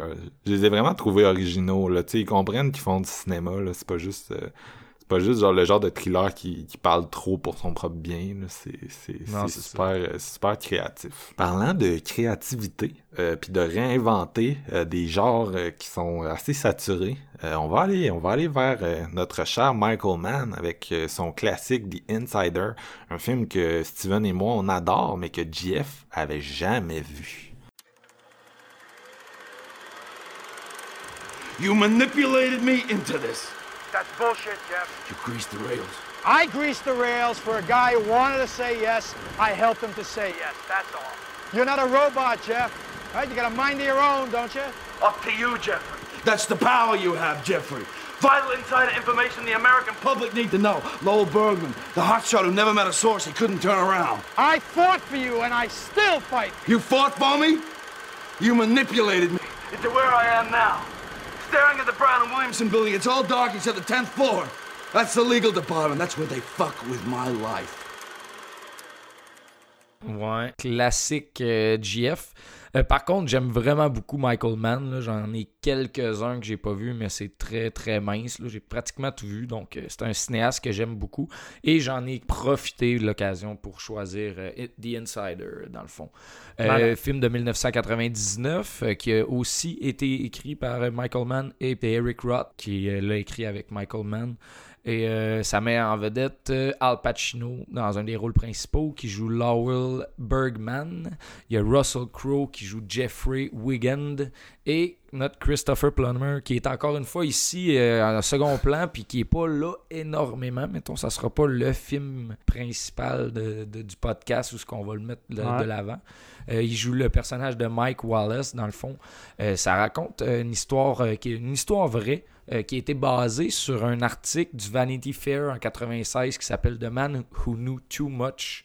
Dans le fond, ça raconte l'histoire d'un d'un whistleblower, Russell Crowe, Jeffrey Wigan, qui travaille pour une compagnie euh, de tabac. Et euh, Al Pacino, Lowell Bergman, lui, travaille pour euh, l'émission de télé 60 Minutes. C'est un journaliste, puis ils vont faire des espèces de- de- d'entrevues choc pour amener des, sujets à l'avant, pour pas semer la controverse, mais mettre un petit peu l'inconnu devant le, public. Et euh, lui, euh, Bergman reçoit des documents par rapport à justement l'industrie du tabac, puis il veut essayer de déchiffrer ça, fait veut rejoindre euh, Jeffrey Wigan qui travaille euh, pour euh, la- une des grosses, une des trois grosses compagnies de tabac, et il va pouvoir lui répondre, mais sans plus, disant qu'il est signé sous une clause de, de confidentialité dans le fond, qu'il peut vraiment pas aller plus loin que ça. Ça pique la curiosité de, Bergman, dans le fond, avec Christopher Plummer qui joue Mike Wallace, qui est un, de- un autre journaliste qui fait, lui, les entrevues, dans le fond, pour passer à la télé. Au, fil du film, il va, euh, Pacino va réussir à convaincre euh, Russell Crowe de divulguer un petit peu plus d'informations en le protégeant euh, avec bon, des avocats puis tout, parce qu'ils va, ils exposer le fait que la nicotine est trafiquée dans les cigarettes pour que ça devienne vraiment un- une addiction plus forte avec des produits chimiques dans le fond, tu sais, l'espèce de scandale qu'on a, je pense qu'on a connu aussi, là, je veux dire, euh, Ouais. pour tous les, les fumeurs qui pensaient que fumer c'était juste le fun, ben à un moment C'est donné. plus un secret. là. Ben non, c'est ça. Écoute, la fumée, euh, la, la- la- la fumée tue, la cigarette tue. Pourquoi? Ben, c'est pas la nicotine qui tue, parce que c'est tous les produits qui ajoutent pour que tu deviennes accro à ça. Euh, donc, ça raconte un peu cette histoire-là, euh, l'espèce de débandade de Wigan quand il va réussir à, s'ouvrir aux, journalistes. Euh, ça va lui amener beaucoup, beaucoup de problèmes en lien avec la, compagnie de tabac. Sa famille, un petit peu, va, se, saccager, si on veut. Il va se séparer parce qu'il y a vraiment, vraiment beaucoup de trucs. Il va avoir des, des gardes du corps chez lui parce qu'à un moment donné, il va avoir euh, une, une entrée par infraction dans sa maison. Il va vraiment paranoïer au fait qu'il n'avait pas le droit de parler de ça. Puis ça va devenir une grande, grande histoire de whistleblower Ouais. dans ces années-là. Est-ce de film de paranoïa, pareil, là, Ah, ça a pas- de- ben- de- ça pognait dans cette bout-là, là. Ben, c'est surtout, euh, man, la- la- la- tu, parlais que c'est un peu le rôle qu'il a lancé, Russell Crowe, mais son acting là-dedans, là, sur la paranoïa, puis tous ses tics nerveux, le gars, il est stressé en esti, puis genre, j'ai vraiment capoté sur son acting, c'est c'est principalement, juste pour vous dire, là, une des qualités premières, en dehors de tout ce que Michael Mann a fait, là, je veux dire, on va, je, vais, Ouais. je vais plus en parler, mais ce qui m'a frappé, le tape à l'œil de ce film-là, c'est la justesse du jeu de Russell Crowe, j'étais là, Aïe aïe man, ça dure comme 2h35 comme film, puis tout au long du film, t'es t'es avec lui, puis t'as le goût de le prendre dans tes bras, puis Ouais. de le flatter dans le dos parce que ça va bien aller, tu sais. Puis 2h35, là, que tu vois jamais le fucking temps, tu sais. C'est débile. Le feu, 2 heures, man. le 2h30 passe comme une lettre à la poste, tu sais, du genre que je peux revoir le film le lendemain, puis ça me dérange Ah ouais, pas. J'étais non, surpris moi, je quand même d'avoir vu... au- Ouais, excuse Marc, vas-y. Ah, on, a encore un délai, vas-y, excuse. Ouais, c'est pas- Ouais, on s'excuse, grave. on, on va tout de suite le dire si jamais ça sonne dans l'épisode, mais en ce moment, on a un problème de connexion Internet, puis il y a un délai avec on, Marc. on s'embarque un par-dessus Ouais, l'autre on sans, sans le vouloir. On est tellement tanné de pas enregistrer qu'on enregistre pas. Excusez, là, tu sais, on... Ça va donner du montage. Pour la job de montage. Vas-y. Vas-y, t'allais dire quelque chose. Ah ben ouais, j'allais juste dire que je vais, le- je vais le dire aussi, mais tu sais, moi, The Insider, c'est, tu sais, de tous les sujets qu'on a eu à Séance de minuit, c'est à part peut-être genre Flesh and Blood qu'on a déjà fait, là, c'est pratiquement genre mon film préféré qu'on a parlé, là. Tu sais, moi, c'est du, c'est du 5 sur 5, puis c'est euh, top 50 euh, of Ouais, all time facilement, là. Tu sais, j'adore ce film-là, puis c'est comme Steven a dit, c'est parce que, c'est genre, ça fait partie de mes films, euh, pas un seul plan gaspillé, là. Tu sais, je l'écoutais, là, puis Ouais. je buvais là tu sais chaque shot pour moi c'est comme la perfection là J'ai une question pour toi, juste pour le fun. Là, tu sais, c'est un film que ça, ça faisait quand même longtemps que j'avais pas vu. J'étais curieux de le revisiter. Fait que c'est- ça a-tu été un peu le cas pour toi ou c'est un film que tu as vu euh, souvent dernièrement aussi? là? Euh, moi ça faisait je sais plus c'était quand la dernière fois que je l'ai vu mais je l'ai vu souvent ce film là parce que je l'ai d'abord vu parce que je suis ben, en fait je l'ai vu parce que parce que c'est sorti dans le bout où je commençais à, écouter plus de films là. Euh, tu sais j'ai le souvenir de l'avoir vu dans, dans peut-être pas à sa sortie là, mais tu sais dans ses premières années là puis euh, c'est- tu sais je l'ai revu souvent parce que j'étais un tu sais, oui, Russell Crowe là-dedans, c'est comme le highlight, là, beaucoup plus que Plummer, mais moi, je suis un fan fini de Pacino, puis je trouve que c'est une de ses meilleures performances dans ce film-là. Ouais. Euh, puis, tu sais, avec le temps, je suis aussi devenu un gros fan de Michael Mann, là, fait que euh, c'est vraiment un film qui est comme à l'intersection de, de beaucoup de mes, de mes passions. euh, mais euh, non, je, les, je, je le vois quand même souvent. Je vois quand même souvent les films de Michael Mann de cette période-là. Euh, Miami Vice est un des films les plus underrated selon moi. Là. Tu sais, Miami Vice, c'est pas un très bon film. Miami Vice, euh, tu sais, la version euh, uncut, là, qui a 7 minutes de plus, c'est un chef-d'œuvre Miami Vice. Puis euh, The Insider, c'est peut-être le meilleur film de sa carrière, tu sais, puis je dis ça, tu sais, c'est, Mann, là, mais moi je pense que The Insider, c'est son, c'est son meilleur film, puis euh, je, c'est un de mes films préférés. Bref, Jeff, excuse-moi, là, je, je suis juste vraiment c'est- intéressant. excité. Moi, j'écoute, je la découvre en 2021, puis je capote. Je suis genre, tabarnak, comment ça se fait que j'ai pas vu ça avant, man? C'est crissement bon. Je suis bien d'accord avec ça. Euh, écoute, euh, ouais, c'est ça. C'est, on- bon, c'est une histoire vraiment sur la paranoïa, sur le fait de, d'amener tout ça de l'avant, comme je le racontais. Euh, c'est aussi une histoire vraiment touchante où ce que deux personnes vont s'allier puis chaque j'ai vraiment no- noté la différence de côté familial de ces deux personnes-là. D'un côté, Lowell Bergman, le, le- journaliste joué par Al Pacino, ça va vraiment bien avec sa femme, avec sa famille, tout ça, puis il veut juste vraiment se surpasser dans, dans- son travail, puis amener toujours ça plus loin, amener le journalisme au next level. Puis de l'autre côté, t'as Jeffrey Wigan, sais, sa famille, sa, sa petite est malade, je pense qu'elle est diabétique, quoi de même. Son couple va pas tant bien. Ils vivent dans une grosse maison parce qu'il faisait beaucoup d'argent. Puis là, il perd, son, il perd sa job. Il se fait renvoyer de la compagnie de, de tabac. Euh, il va falloir qu'il emménage dans une maison plus petite. Euh, écoute, payer pour l'école privée, les médicaments, là, c'est le stress par-dessus stress qui s'empile. Puis c'est une espèce de dualité vraiment le fun entre ces deux personnages-là qui me crissement. Ça m'a surpris à quel point c'était vraiment bien écrit ce point-là. Euh, Par-dessus tout ça, écoute, Michael Mann, qui sa réalisation, man, sa mise en scène là-dessus, comme vous l'avez dit, il n'y a pas rien de gaspillé, c'est incroyable. Il y a plusieurs moments dans ce film-là qui m'ont rappelé vraiment là, du bon thriller horrifique des années 90 quasiment, là, de la façon que c'est filmé, puis toutes les scènes où il croit qu'il y a quelqu'un dans la maison. La scène du jardin. Ouais, la scène du jardin, man. Sérieux, j'étais genre calice. Ça m'a fait plus peur que 90% des films d'horreur que j'ai vus cette année, man. J'étais genre aïe aïe. Une belle, une belle leçon de, de, ben réalisation puis de, de, pace. Je trouve que c'est vraiment fort de ce côté-là. Écoute, sur deux heures et demie, là, c'est ça, j'en aurais, j'a- j'aurais pu regarder cette histoire-là pendant 4-5 heures. J'avais l'impression tellement que ça va vite. Pour comparer, hier, j'ai écouté un film d'une heure 17 que j'ai trouvé long. C'est- un peu la une réalité du cinéma, ça dépend de qui fait le film, je veux dire, mais j'ai tellement l'impression que Man sait où ce qui s'en va avec ça, puis il y avait son il avait son chef-d'œuvre en tête, là, vraiment, c'est maîtrisé au quart de tour. Il y a- il y a- comme je disais, il y a beaucoup de scènes vraiment qui vont quasiment dans le côté horrifique, mais il y en a vraiment beaucoup d'autres qui sont filmées de façon nerveuse, comme on connaît le style du, du cinéaste. C'est vraiment, euh, c'est vraiment impressionnant, man, qu'est-ce qu'il peut faire. Oui, il y a un style caractéristique à son cinéma, mais il a, il a fait plusieurs genres différents, puis je pense qu'il excelle dans tout ce qui touche, ce gars-là. Euh, puis juste de même, une petite parenthèse, man, ça nous prend un fucking Blu-ray de The Keep bientôt, là, sérieusement. man. Ouais, mais ça, c'est un gros débat, puis Michael Mann le déteste, ce film-là. Ah, je m'en crisse qu'il le déteste. Moi, je l'aime. puis Je suis tanné. ouais, j'ai mais ma c'est à vieille cause de lui VHS. que tu peux pas. Ouais, non, c'est ça. C'est ça que je trouve dommage, c'est que même lui, tu dirait qu'il croit pas en le projet. euh, tu sais, le, le, pour ceux qui connaîtraient pas de Keep, c'est comme. C'est son deuxième, je pense, long métrage, puis c'est un film d'horreur du début des années 80, tu sais, mais qui a été charcuté comme bien d'autres euh, projets. Puis, euh, tu sais, fait que là, il existe comme un bootleg de VHS qui circule, puis c'est pas mal ça.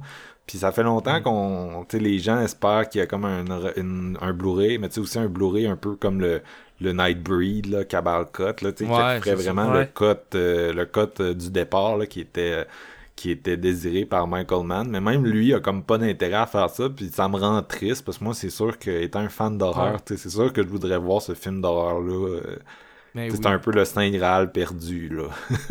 tu sais, je mettrais ça à côté de Nomad de John McTiernan. Tu sais, c'est Ouais. pas, c'est pas son meilleur film, puis c'est, c'est, weird, mais c'est tellement intéressant de voir à quoi ça ressemblait sa première réalisation. Puis je trouve que, tu sais, The Keep, c'est une partie intéressante d'une période de, de, de Ouais. Michael Mann dans ses débuts. Puis, tu sais, je trouve ça dommage quand, quand on peut pas l'avoir, tu sais. Il l'a fait après Thief, là, si je me trompe pas, euh, de qui. Ouais. Thief, Ouais, c'est un, un de ses meilleurs films, là, un de ses plus connus. Euh, Tous ses films, c'est un de ses meilleurs films. c'est ça l'affaire.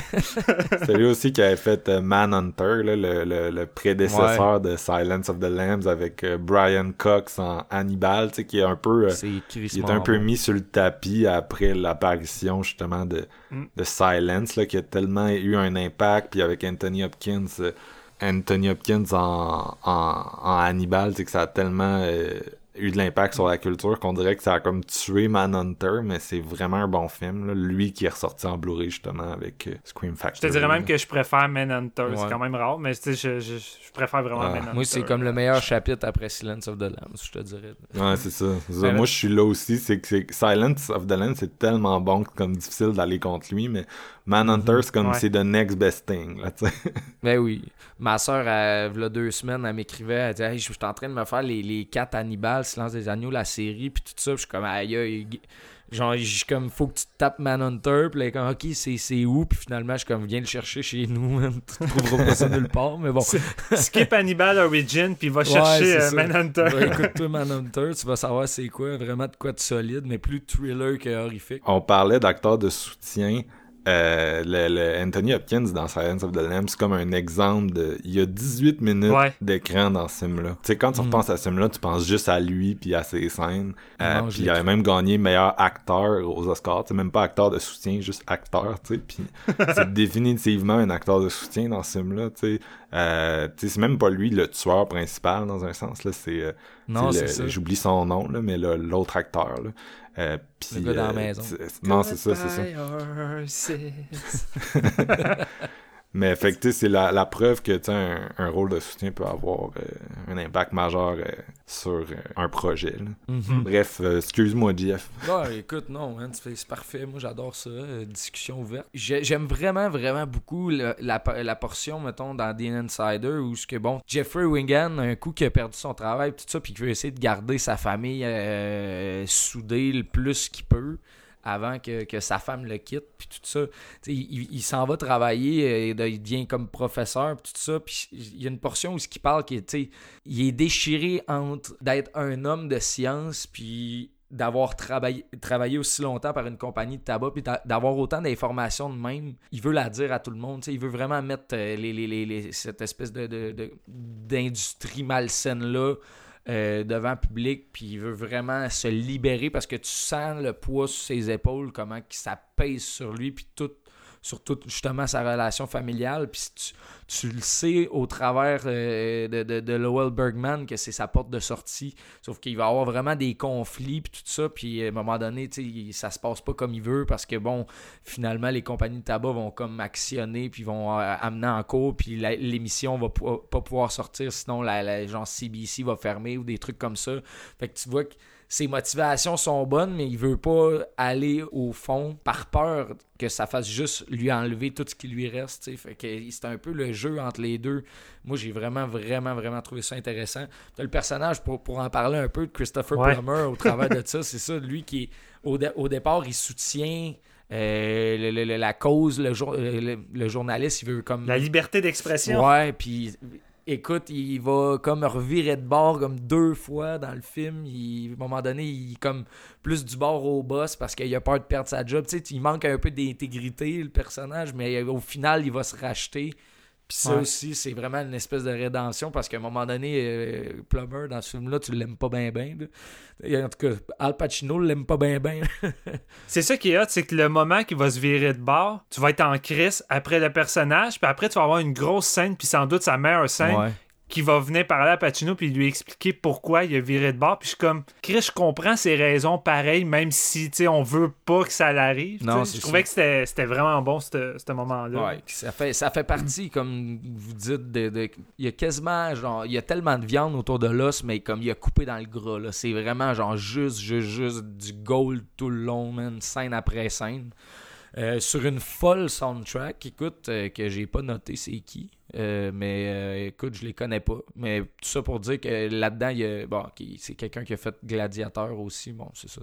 C'est euh, une C'est Christie. Lisa Gérard. Ouais, Ouais. c'est- c'est une Christie de bonne soundtrack. Il y a vraiment des grosses pièces classiques, des grosses pièces un petit peu plus tendues, horrifiques, comme je parlais. Euh, c'est, ça la ponctue énormément l'image. C'est quand même un truc récurrent dans le cinéma de Man, qu'il y ait des bonnes soundtracks, de ce que je me souviens. c'est c'est souvent excellent de ce côté-là. Euh, sinon, comme je vous disais, sa, mise en scène, c'est juste du génie. Puis en plus de ça, tu mets comme trois acteurs de, de, de renom qui se donnent comme jamais. C'est pratiquement leur meilleure euh, performance. J'ai vraiment aimé. Puis je comprends pas pourquoi j'avais pas vu celui-là. Puis que j'ai vu genre Black Hat, puis des trucs comme ça du, de Man. C'était un gros morceau qui me manquait à ma connaissance du réalisateur, mettons. Ouais, ben écoute, c'est sûr que c'est un film qui est un peu plus... euh, Michael Mann est quand même à- à- associé, je pense, à du cinéma plus euh, musclé, d'action, euh, que ce soit Le Dernier des Mohicans ou, bon, le- je pense que son film le plus connu, c'est Heat. Là, dans lequel il y a aussi Al Pacino avec Robert De Niro.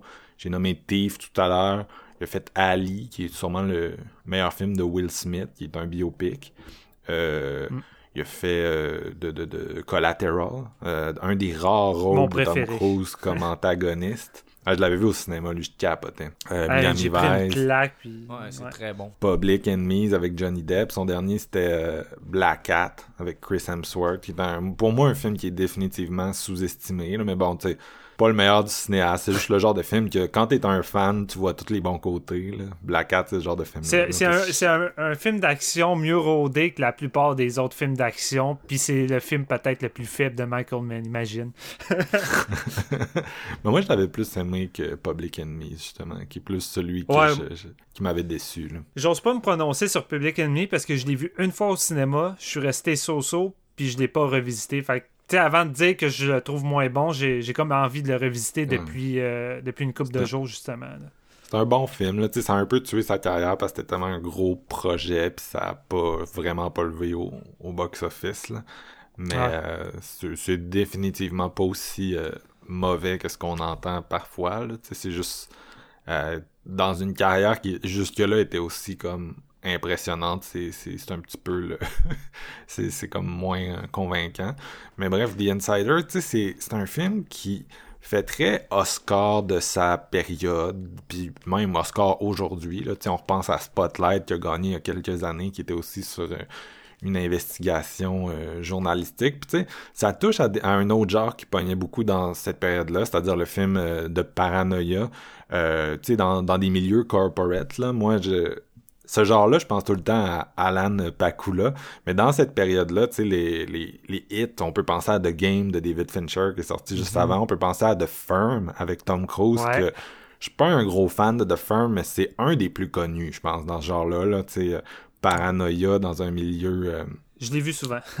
corporate. Non, c'est ça. C'est ça, de, Sidney Pollack, là, qui est un autre expert du genre de, de film parano. Euh, mais The Insider arrive, c'est ça. Puis tu sais, c'est vraiment un film genre, euh, tu sens qu'il veut aller aux Oscars avec des grosses performances, puis euh, des, des, ce, ce genre d'histoire-là, tu sais, vraiment que les gens tripaient dans cette, à ce moment-là dans l'histoire du médium. Mais en même temps, tu l'écoutes pis t'es comme, non seulement c'est genre, c'est meilleur que pratiquement tout ce que j'ai vu dans ces genres-là, parce qu'on se le cachera pas, mais tu sais, c'est un film qui, sur papier, c'est aride, là. C'est des conversations au téléphone par-dessus des conversations au téléphone par-dessus des fax puis des échanges de papier. Tu sais, c'est définitivement pas de firm, justement, là. Euh, c'est un film qui est, t'aurais donné un cinéaste moins assuré, puis t'aurais pu te retrouver avec un mess ou quelque chose de juste un peu ordinaire. Euh, mais avec Michael Mann, c'est comme, c'est le meilleur des films de paranoïa, c'est le meilleur des films de, de, de dudes qui se collent de des cabines téléphoniques, là. Euh, c'est sûr que les acteurs, les acteurs, ils sont pour beaucoup. Al Pacino, il était dans, dans cette phase-là de sa carrière, il y a des gens qui tripaient moins sur lui parce qu'ils l'appellent le- la shouting period, là, la période où il crie. Euh, c'est vrai qu'il crie beaucoup euh, dans ses rôles dans, ce- dans cette période-là. Moi, je, ça m'a jamais dérangé. là. Euh, dans ce Mais rôle-là, il est bon quand il crie, fait qu'on s'en non, fout. c'est ça. C'est ça, c'est ça. Moi, ça me dérange pas qu'il crie, là. Mais euh, dans celui-là, il crie pas vraiment. C'est assez surprenant. Là. Il, On est définitivement ailleurs. Puis je l'aime beaucoup dans ce rôle-là. C'est... Pacino, c'est un gars qui joue beaucoup des rôles de ce type-là. C'est souvent des des espèces de figures gauchistes, là, tu des gens qui vont, euh, qui sont très idéalistes, euh, qui sont comme, tu euh, Serpico, là, tu des gens à l'intérieur du système qui essaient de changer le système, tu puis il est présenté comme tel, là, c'est le producteur de 60 Minutes, mais tu on voit qu'il y a comme un background, tu sais, très militant, puis qui essaie un peu de changer les trucs de l'intérieur, puis bon, l'intrigue va évoluer d'une certaine façon, là. Mais non, je, je, je l'aime vraiment, je l'aime vraiment beaucoup là-dedans. C'est une de ses, selon moi, une de ses meilleures performances. Puis justement, le fait que euh, tu puisses filmer toutes ces scènes-là, tu sais, de, d'appel, de, persuasion, de conversation dans un char, puis qu'on soit tout le temps arrivé un peu à ces, à ces deux, à Russell Crowe puis à Al. Pour moi, c'est quand même genre quelque chose d'impressionnant parce que c'est le genre de film que je trouve extrêmement statique et chiant la plupart du temps.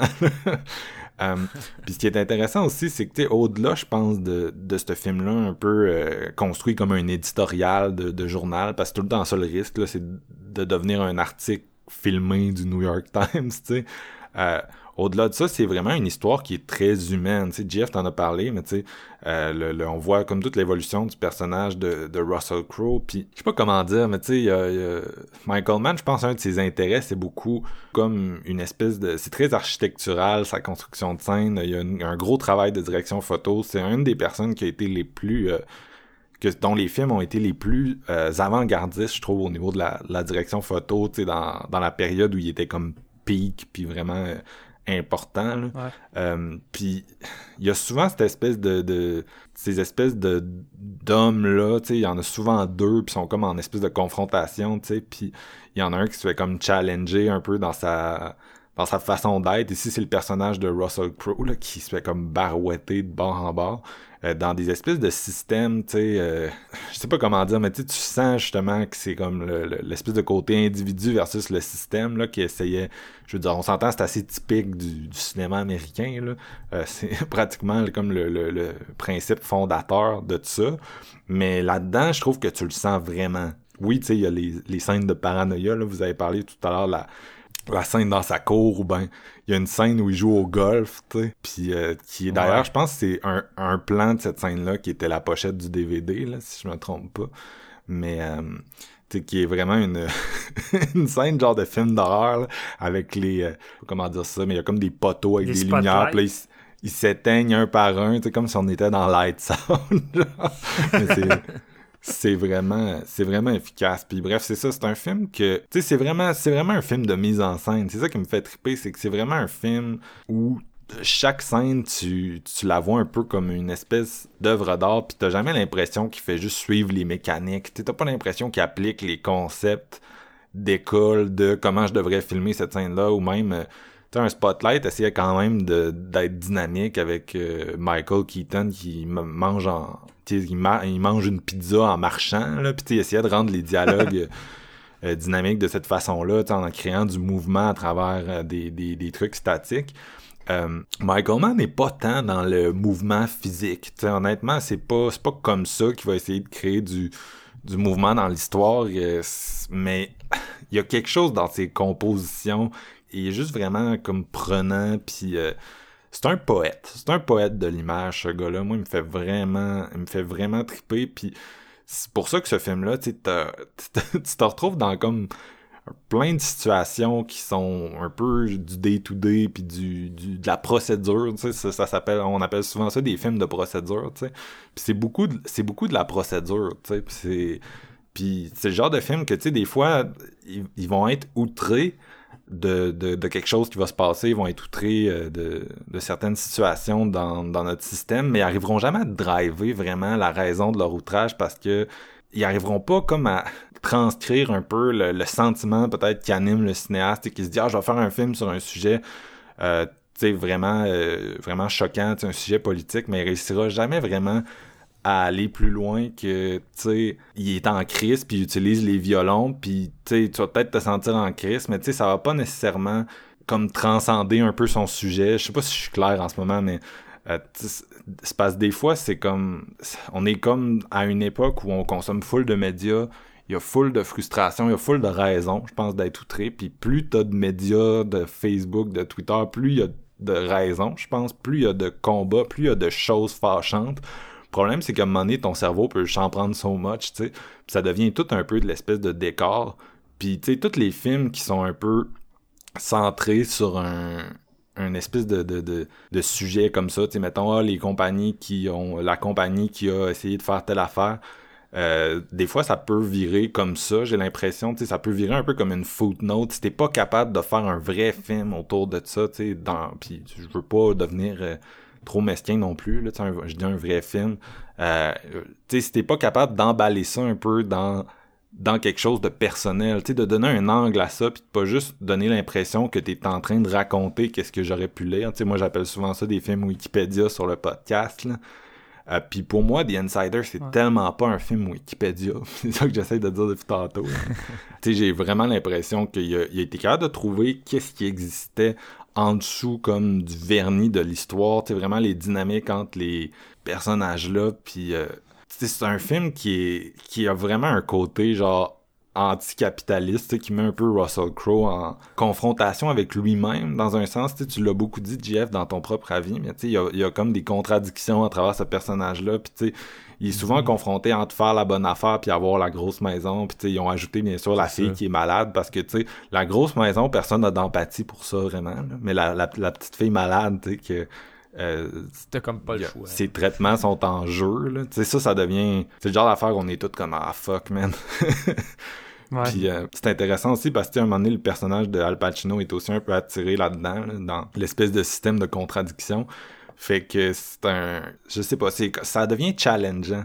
Tu sais, c'est pas un film qui, que tu regardes un peu de l'extérieur puis tu te dis « Ah, il y a une personne qui a fait la bonne chose. Ah, J'ai de la misère à verbaliser mon idée aujourd'hui, mais parce qu'il y a des films comme ça où tu te sens juste. Tu te sens bien que quelqu'un ait fait la job à ta place. Je sais pas si vous voyez ce que je veux dire, mais ouais. tu te sens bien, tu te dis Ah ouais, euh, telle personne a réglé tel problème dans le monde, puis le film est là-dessus, puis t'es good for you, ah, on se sent bien, on se sent mieux c'est pas vraiment un film comme ça, The Insider. J'ai l'impression c'est un film qui nous implique toutes dans un sens, euh, puis qui nous met toutes face à nos contradictions.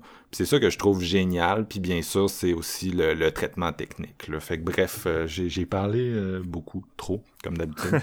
Euh, Steven, euh, on le sait, tu l'as dit que tu adorais ce film-là, mais je suis bien curieux de t'entendre euh, en parler. Ben, pour moi, ça a été une nouvelle redécouverte de ce film-là. Ça faisait quand même plusieurs années que j'avais pas eu la chance de, le revoir, puis j'ai encore plus trippé avec mon nouveau visionnement. Puis ça m'a rappelé deux choses. En revoyant ce film-là, je me suis rappelé que j'aime ça, des personnages ordinaires, des êtres humains comme vous et moi qui se retrouvent dans une situation qui va au-delà, contre euh, une... À un moment donné, je pense que c'est Pacino qui dit, c'est une personne ordinaire avec une pression extraordinaire euh, du système, C'est le genre de trucs que j'aime. Fait tu sais, des films comme, euh, comme Spotlight, Bad Education, ces trucs-là, tu sais, des films, comme tu dis, des films qui sonnent plus Oscar, mais contrairement aux biopics, ces films-là, je les aime plus. J'embarque plus. C'est des trucs comme Erin Brockovich euh, de, de Soderbergh, des trucs comme ça, des, des, des personnes, un, euh, une journaliste ou euh, un enquêteur, peu importe, qui va s'opposer contre le système pour essayer d'amener ça au bout. Souvent, ça donne des films qui m'impliquent puis qui font en sorte que de 2 heures, 2 heures et demie, parce que souvent, ces films-là sont pas mal tout le temps dans le même, dans le même temps, fait en sorte que j'embarque vraiment à fond puis je suis vraiment impliqué. Puis, tu sais, The Insider, c'est un must là-dedans. Pourquoi? Parce que pour moi, tu as deux types de, réalisateurs avec ce genre de film-là. C'est que tu as ceux-là qui vont s'accrocher au scénario, puis c'est le scénario qui fait toute la job. Puis tu as ceux-là qui vont utiliser le scénario à leur avantage, puis en faire leur propre film. Ce qui est le cas avec Michael Mann. Tu sais, le scénario de base, comme tu dis, entre les mains d'un autre, ça pourrait être plate, mais en même temps, je crois que c'est quand même bien écrit, les dialogues, tout ça. Je trouve que c'est un bon scénario, mais en même temps, on a besoin de plus que ça pour que ça aille au-delà de ça. Puis, Michael Mann, c'est ça. C'est un réalisateur qui s'accroche jamais au scénario. Il va juste l'utiliser comme mm. moyen de d'approfondir son, son, style, Il tripait sur le cinéma allemand, euh, de, la, de la période expressionniste, puis tu le vois, c'est ça l'affaire aussi, c'est que, avec lui, une image, c'est c'est rarement juste un, un, un, petit cadrage style euh, euh biopic là c'est vraiment c'est des grosses images euh, c'est un, c'est le genre de gars que tu quand tu fais le rapprochement entre le cinéma puis la peinture c'est le genre de gars vers qui tu veux envoyer le monde parce que c'est de la peinture ce qu'il fait tu dans le sens où euh, mm-hmm. Chacun de ses plans est hyper travaillé, hyper recherché, tu sais, puis il y a tout le temps une espèce de profondeur euh, vraiment comme appréciable. Puis la deuxième chose que ça m'a fait réaliser, Asti que Russell Crowe, il est bon. Euh, Russell Crowe est vraiment un putain d'acteur. Puis je l'ai tellement oublié dans les dernières années. Puis tu sais, c'est pas avec des trucs comme euh, On, on Ouais. Inch On Inch. que je vais... Tu sais, que je vais me dire, ah ouais, Russell Crowe, m'a dit qu'il est bon à l'époque. Tu sais, il est bon là-dedans, mais tu sais, quand tu retombes sur euh, sa grosse période, puis là, tu revois ça, puis t'es comme... Man, Crowe était vraiment dans une putain de période. Tu sais, The Insider, c'est probablement pour ma part sa meilleure performance. Tu sais, il est vraiment solide dans Gla- Gladiator, puis c'est sans doute le rôle qui l'a comme vraiment fait connaître auprès de tout le monde. Mais The Insider, je pense que c'est sa performance la plus, euh, la plus maîtrisée puis la plus intense. Je pensais que t'allais me dire son film de Sam Raimi, qui est pas mal son, son vrai comme premier. American Gangster? Non, euh, non Son- le American western de Gangster, Sam Raimi, de Quick Ouais, and the ça, Dead. c'est Ridley Scott. Ouais, c'est ça. Ouais, ouais, j'adore. Ouais, non, j'a- j'adore ça. Mais euh, non, c'est ça, je, je l'ai trouvé vraiment solide là-dedans, mais ce qui fait en sorte que ce film-là est vraiment bon, puis vous l'avez dit, mais tu sais, c'est Michael Mann. Puis Michael Mann a vraiment un style propre à lui parce que sa caméra fait pas juste filmer des personnages qui parlent, tu sa caméra est là pour te faire sentir les émotions des personnages, puis c'est sans doute un des réalisateurs ou peut-être même le meilleur réalisateur qui arrive à utiliser le décor comme deuxième personnage. On le sait tous, Michael Mann a une façon de tourner les villes, que ce soit dans Heat, que ce soit dans Collatéral, la façon qu'il incruste les villes comme étant un personnage à part entière, c'est quelque chose de fascinant. Puis tu sais, je me disais, ah, je pense que dans Insider, ça sera pas tant présent, tu sais, ça. Puis c'est pas vrai, tu sais. Il utilise tellement ses décors dans The Insider, puis vraiment dans des moments importants qui vont être à l'image de qu'est-ce que les personnages, tu sais, vont ressentir. Tu sais, un moment où que Al Pacino est à court euh, de, est à court de munitions, il sait plus trop quoi faire, puis il est en train de se noyer un peu dans le néant avec plus rien. Puis tu sais, le moment qu'il discute de ça avec le personnage, ben t'as un plan large de Al Pacino au milieu de l'océan avec rien d'autre alentour, puis à toutes les fois qu'il parle, puis c'est ça qui est hallucinant. Au début, il parle avec Russell Crowe, il est sur la plage, mais plus la conversation avance avec Russell Crowe, plus qu'il est en train d'y annoncer, tu sais, que ça va finalement aboutir à rien, mais plus Al Pacino est loin sur, dans, l'eau, puis plus il est de plus en plus profond. Puis c'est comme ça tout le long du film, c'est des idées de mise en scène qui est là pour venir amplifier le dialogue. Tu sais, le dialogue fait la job, mais ça prend plus que ça pour que ça soit mémorable. Puis la mise en scène de, de Michael Mann, c'est ça qu'il a fait. Puis tu sais, pour moi, le film est découpé en deux parties. T'as toute la première partie qui est avec Russell Crowe, qu'on est vraiment de son bord. Puis c'est fou, le premier plan qu'on voit Russell Crowe, la caméra est collée dans sa face comme un tampon. C'est collé comme c'est pas possible parce que on, découvre ce personnage-là dans le moment où il est complètement euh, détruit, son monde est chamboulé, il est anxieux, il sait plus quoi faire. Puis ce moment-là, je suis tellement collé avec lui que je filais pas bien, puis j'étais déjà dans son état d'esprit. Puis à toutes les fois qu'il doit ramener la vérité, qu'il doit en parler, la caméra lui colle en pleine face, puis il file pas bien. Puis je trouvais que Michael Mann, la façon qu'il arrive à véhiculer la paranoïa, pas juste avec des scènes de suspense, avec les effets de lumière, euh, les effets du jardin qui est comme un trailer avec un inconnu caché dans le buisson, c'est cette caméra suffocante dans la face, dans les épaules de Russell Crowe, euh, qui arrivait à venir m'incruster puis m'étrangler. Puis ce qui est fascinant dans tout ça, c'est que plus le, plus le cas de Russell Crowe va avancer, plus ça va le libérer dans un certain sens, plus la caméra va s'éloigner de Russell Crowe. Et quand on va aller du côté de Al Pacino, la deuxième moitié du film, vous en remarquerez, mais le moment que euh, que Al Pacino, ça commence à basculer quand la, la, la, la, compagnie de télévision veut plus passer le, le documentaire, l'interview, puis qu'ils veulent le couper. La caméra rentre d'en face de Al Pacino, puis c'est la première fois que là, on est collé dans le visage de Al, Al Pacino, puis là, durant cet instant-là, Al Pacino, il se met réellement dans les souliers de Russell Crowe, puis là, il arrive vraiment à ressentir, puisque c'est l'effet de la médaille. Autant qu'on voyait la, la décision de Russell Crowe qui devait prendre une décision, mais tout perdre, perdre sa famille, perdre sa- son emploi, peut-être en prison, tu sais, vraiment, tu- perds ta vie. C'est une grosse décision à prendre qui est tellement importante, puis tu sens ce poids-là à travers la mise en scène. Puis tu as Al Pacino, tu qui explique tu devrais prendre la bonne décision, puis que je, vous comprends, mais tu sais, Russell Crowe, il dit à un moment donné, vous pouvez pas vous mettre à ma place, vous pouvez pas tant comprendre ma situation. Mais on dirait que la deuxième partie, c'est un peu l'effet de Al Pacino qui est en train de perdre ces choses toutes basculent. Tu sais, son meilleur ami, reporter euh, Christopher Plummer, qui est avec lui depuis tellement longtemps,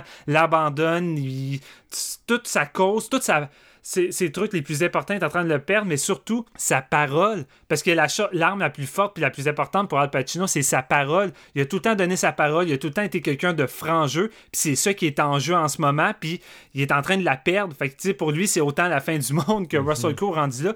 Fait que cette espèce d'effet médaille des deux personnages, avec cette caméra-là qui arrive à nous le faire véhiculer avec des émotions, j'étais sur le cul. Je me rappelais zéro que la mise en scène de Michael Mann était intense à ce point-là. Et j'ai juste. Oui. On ressort Miami Vice.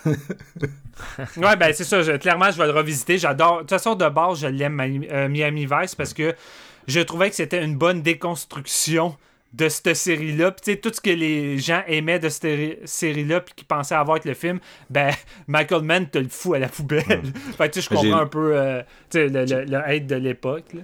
Le directeur photo de, de, de, de The Insider, c'est euh, Dante Spinotti. Puis il a fait beaucoup de films avec, avec Michael Mann, en tout cas dans sa période. euh, parce que Michael Mann est connu pour être passé au, au euh, numérique très vite, là, euh, à partir de, de Ouais. Collateral. Puis euh, il a été beaucoup critiqué. là. Moi, personnellement, je pense que c'est un des meilleurs cinéastes qui a travaillé avec le, le numérique.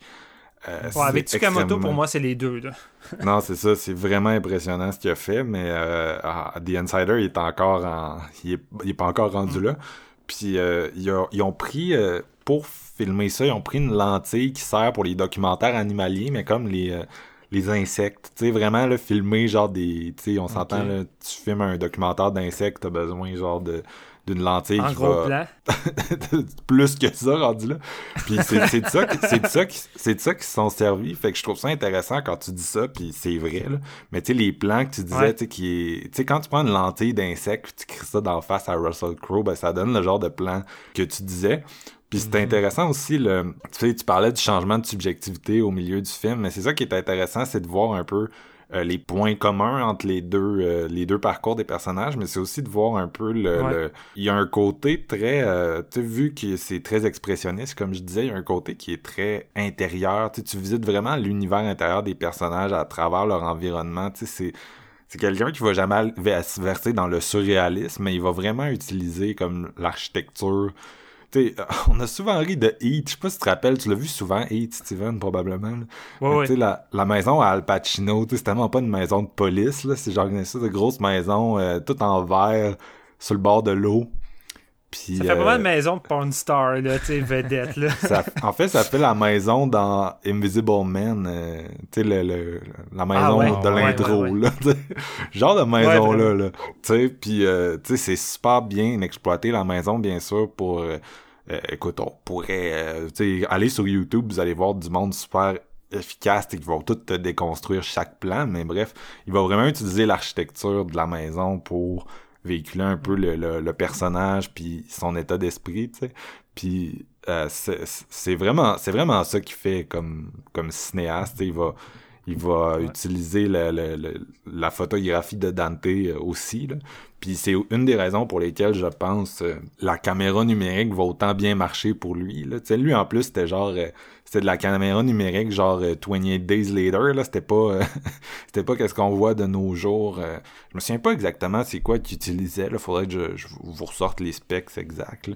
Mais tu sais, dans un film comme Ouais. Collateral, là, où à l'époque, quand je l'avais vu, que j'avais aucune connaissance technique, mais tu voyais quand même la différence euh, stylistique. Ouais, là, je me c'était comme faisait aussi. capoter. Mais c'est fou comment maintenant j'identifie le cinéma de, de, de Man euh, au numérique. Tu sais, on dirait que c'est tellement automatique dans ma tête que quand j'ai commencé The Insider, je le percevais quasiment comme ça. Mais tu sais, ça l'est pas. tu sais.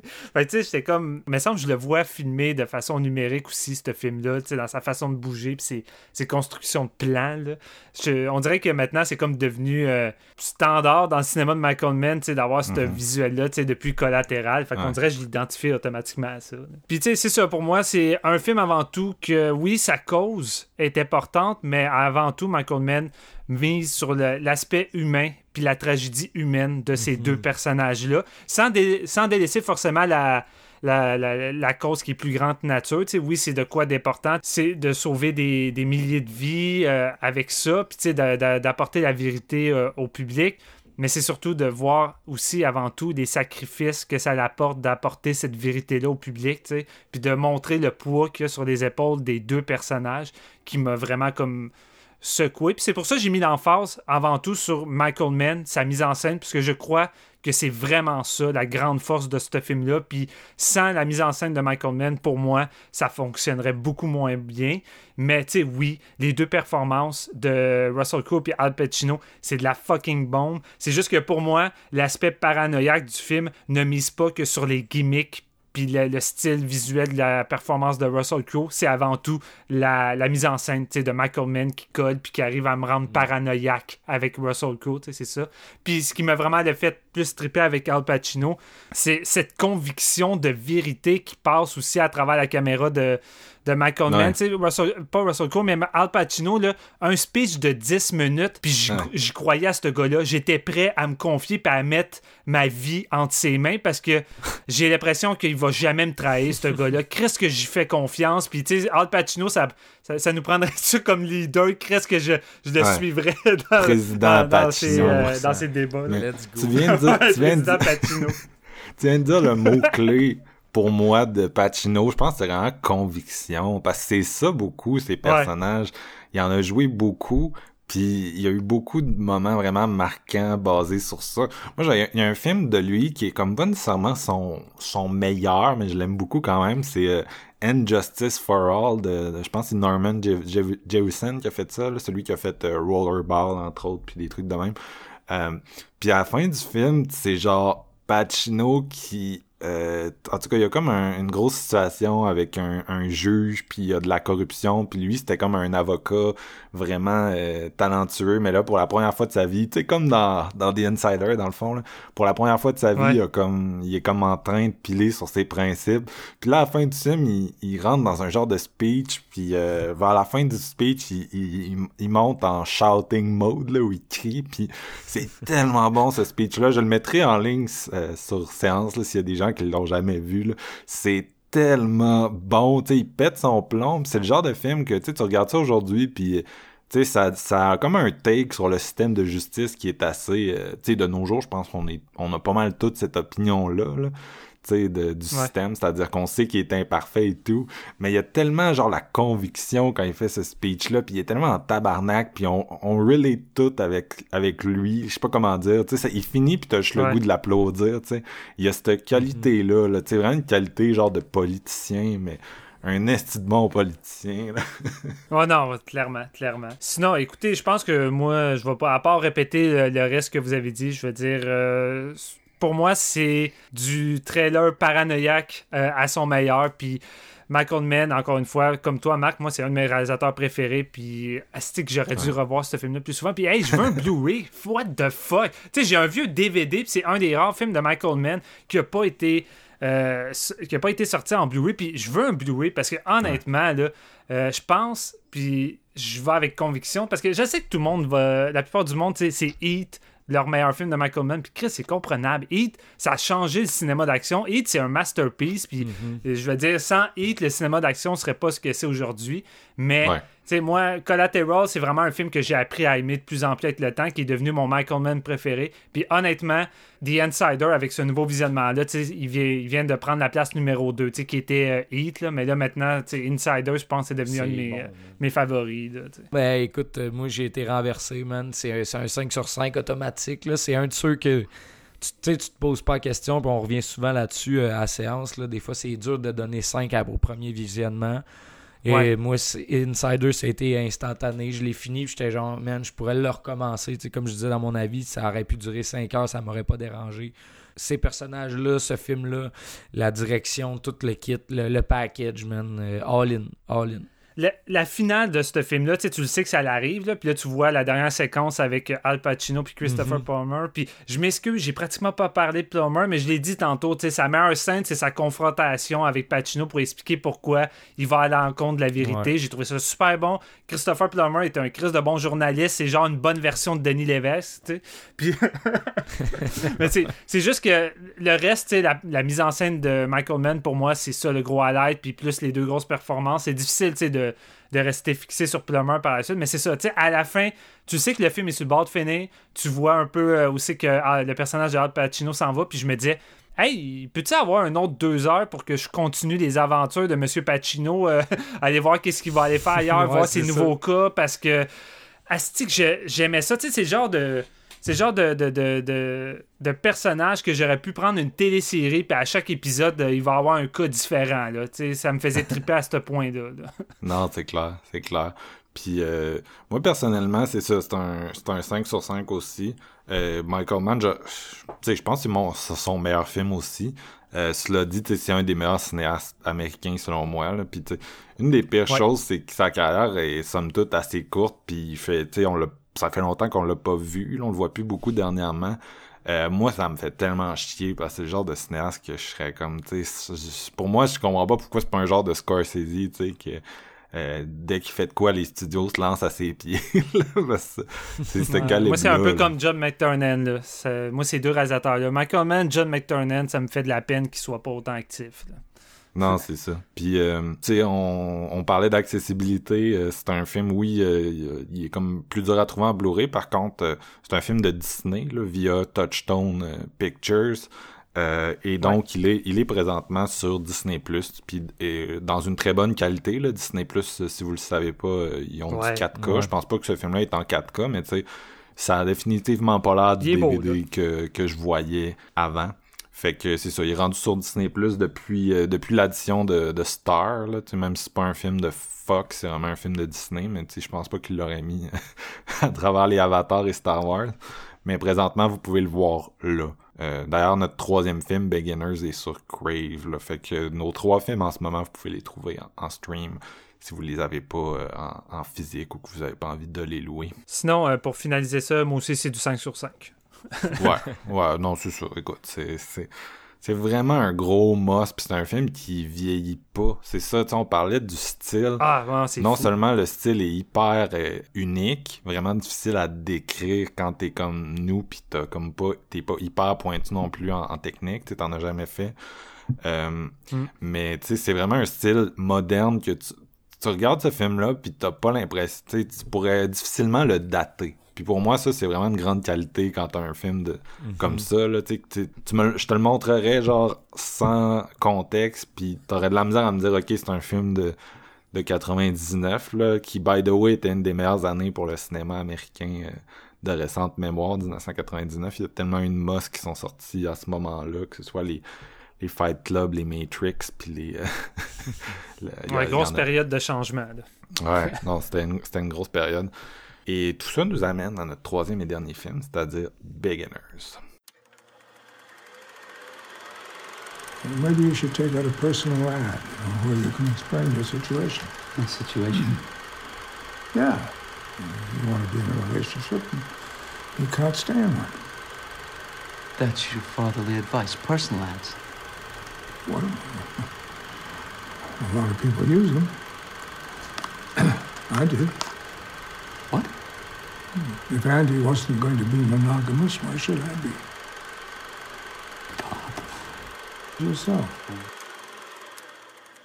Donc, Beginners, euh, long métrage de Mike Mills, euh, qui était son, son deuxième film, je suis même pas sûr. Il, s'est fait connaître avec le film Tom Sucker en 2005, qui était comme un petit film un peu quirky là, qui a trouvé son public, sans dire que. euh, Euh, en- ensuite, il a enchaîné avec, euh, avec ce film-là. Puis euh, plus récemment, vous, avez peut-être vu 20, 20th Century Women avec euh, Greta Gerwig, Elle Fanning, Annette Bening. C'était vraiment très, très bon. Il a aussi fait, je pense que c'était l'année passée ou il y a deux ans, il a fait un genre de tu sais, C'est de plus en plus en mode avec The National. Ça s'appelle I Am Easy to Find. Ouais, je l'ai vu, c'était bon, ça. Présentement, il travaille sur euh, Command Command, là, qui est le film euh, post-Joker de Joaquin Phoenix. Euh, donc, Beginners, qui est sorti, ça, il y a une dizaine d'années. Euh, c'est un film, c'est daté de 2010, mais moi, je, je me souviens que c'était sorti en 2011. Je l'avais mis dans mon top euh, 2011. C'était un de mes films préférés cette année-là. Puis, c'est un film... Tu sais, tantôt, Steven, tu parlais The Insider, tu disais, ah, ça fait-tu longtemps que tu l'as pas vu? Euh, puis comment tu te sentais de le revoir? Ben moi, c'est Beginners que ça m'a fait ça? Parce que direct quand on s'est dit on fait un épisode Christopher Plummer, j'étais comme j'ai pas le choix de prendre ce film-là. Euh, moi, quand je l'ai vu là, en 2011, justement, ça a été une grosse claque, puis je me suis pogné comme un petit Blu-ray usagé. Là. Euh, puis j'arrêtais pas de revoir le oh. film, mais en même temps, euh, je, après ça, je, je l'ai comme rangé à un moment donné. Puis ça faisait comme une dizaine d'années que j'avais pas retouché. Je l'avais vu 4-5 fois, mais comme en 2011-2012, dans le bout, toujours je voulais le montrer à tout le monde. Puis après ça, j'ai pu toucher. Puis là, j'ai comme eu un moment de doute. Tu sais, des fois, tu, ressors un film, puis là, t'es comme, ça va-tu encore être bon ou est-ce que genre, je vais comme tomber de ma chaise, puis je vais trouver ça comme plus ordinaire, puis je vais être déçu, tu sais. Pas si ça vous fait ça des fois, là, mais moi, ça, ça me fait ça ces temps-ci. Oui, ben, c'est souvent le, cas quand tu veux redécouvrir un film de ton enfance. T'es comme, est-ce que ça va être aussi bon ou ça va détruire mon souvenir? ouais. Ah, ben moi, c'était pas mon enfance, là. J'avais 20 ans dans ce bout-là, mais. Euh, non, c'est ça. C'est le genre de film. Euh, tu sais, moi, je me souvenais, entre autres, le personnage de Mélanie Laurent. J'étais comme, ah, il la traite d'une certaine façon. Ça va tomber un peu dans l'espèce de cliché. Euh, euh, fait que bref, je ressors le film, puis tu sais, moi c'est ça, j'avais vraiment un souvenir entre autres marquant de Christopher Plummer. Bien sûr, il a gagné un Oscar pour le rôle. Donc on va rentrer dans l'histoire. Euh, donc c'est le, personnage de Oliver. Euh, qui est joué par Ewan McGregor, que on rencontre, tu sais, c'est un, un, artiste, euh, dessinateur, euh, il travaille dans, dans, dans, une dans une shop. Tu sais, c'est jamais trop clair c'est quoi sa job, mais tu sais. Ouais, c'est vrai, ah. hein. je me demandais à un moment donné c'était quoi sa vraie mm. job. il, il, fait des pochettes d'albums, nous c'est ça qu'on le voit travailler, là, tu sais, c'est un truc artistique de ce style-là. Puis mm-hmm. son, son père est décédé. En fait, le personnage de son père, qui s'appelle Al, euh, quelques années avant de décéder, euh, à la mort de, sa mère, de la mère d'Oliver, avait fait son coming out. À 75 ans, il avait dit euh, Je suis homosexuel, je, l'ai toujours été. Puis maintenant que ta mère est décédée, je veux vivre ça de façon plus ouverte, en gros. Puis durant les dernières années de sa vie, il a vécu de cette façon-là. Puis là, dans le fond, c'est un film qui alterne un peu entre ces différentes timelines-là, parce qu'on voit le personnage qui vit, euh, le personnage d'Oliver, donc, qui vit le deuil de son père, mais en même temps, on revient souvent dans le passé, il y a beaucoup de flashbacks qui sont très vivants, puis très... Euh, tu sais, c'est pas incrusté comme des flashbacks, là, le montage est très... Euh, c'est pas linéaire, on alterne vraiment entre les deux timelines d'une façon qui est assez, assez seamless, puis qui il te donne pas l'impression que il y a une des timelines qui est comme plus importante que l'autre.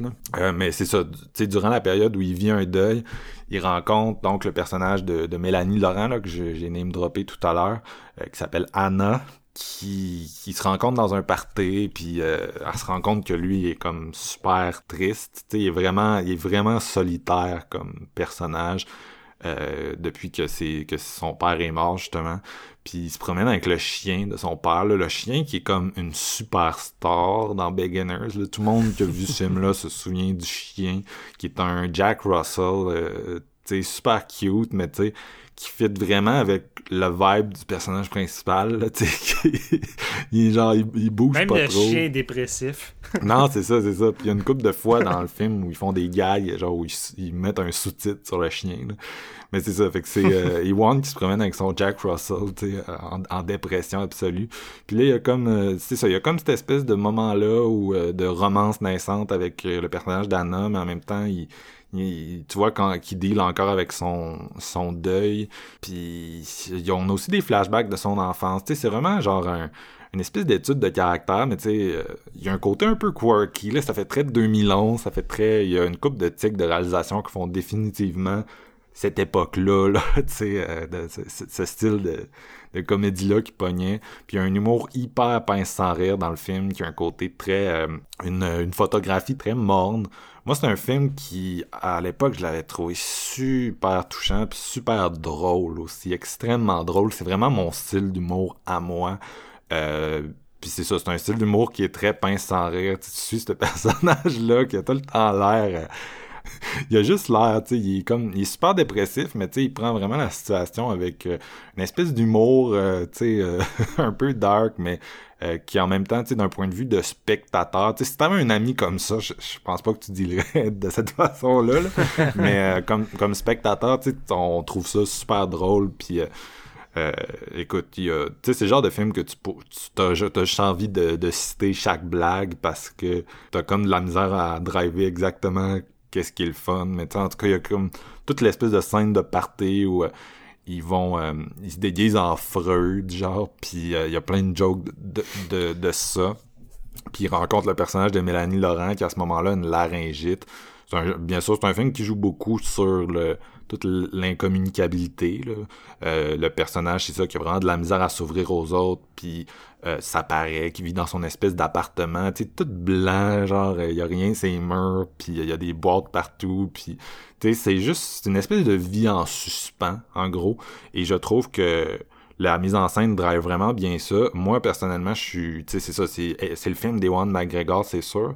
Puis je suis pas tant un fan de ce comédien-là parce que je, trouve pas que c'est quelqu'un qui fait des choix de carrière qui m'allume beaucoup, en fait. Tu sais, c'est rien contre lui, c'est juste que, souvent, je le vois dans des films qui m'indiffèrent. Fait que par extension, il m'indiffère un peu, mais c'est définitivement la performance où je l'aime le plus. C'est le genre de film où j'oublie que c'est une star, j'oublie que c'est Ewan McGregor, il, est vraiment bon dans ce gars-là.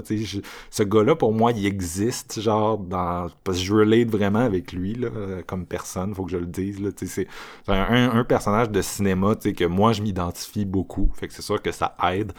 Euh, mais le personnage de Christopher Plummer là-dedans, parce qu'on en a pas parlé beaucoup dans The Insiders, j'avais prévenu, j'avais prévenu JF. JF avait dit je veux prendre The Insiders, j'avais dit Plummer est bon là-dedans, mais c'est définitivement un Pacino Crow show. Euh. Tu vas voir. Euh, mais Christopher Plummer dans Beginners est beaucoup plus présent, puis est extrêmement touchant dans ce personnage-là.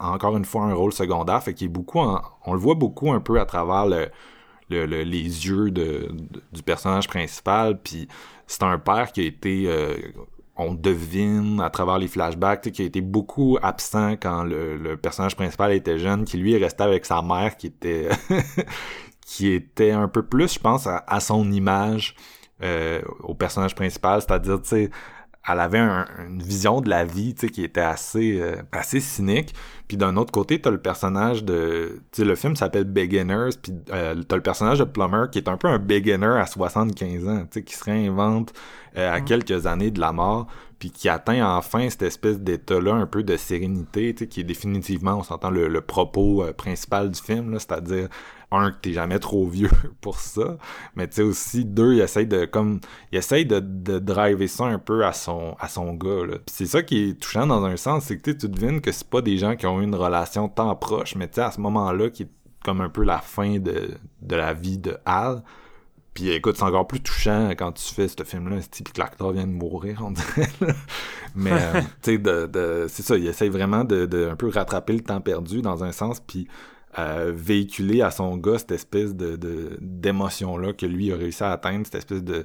Tu sais, c'est loin d'être parfait, sa vie aussi, tu sais, mais euh, au père, je parle, tu sais, je sais pas, il a comme trouvé cette espèce de paix intérieur-là, puis là, ensuite, tu suis vraiment Iwan dans son espèce de quête euh, de paix intérieure qui est définitivement euh, tragicomique, le doux amer, d'essayer de trouver les mots, mais tu sais, genre sucré, la, barre tendre sucré salé, là, tu sais, c'est le genre de film que euh, t'as tout le temps la larme à l'œil, mais t'es tout le temps vraiment crampé en même temps, ce qui est quand même un, un numéro d'équilibre qui est difficile à atteindre, là. on le dit chaque fois qu'on tombe sur un film comme ça, mais c'est, c'est quand même des ruptures de ton qu'il faut que tu contrôles pour avoir un film euh, du calibre de Beginners là, qui est je dirais pas un classique, mais je pense, je pense, je pense qu'on peut appeler ça un film culte.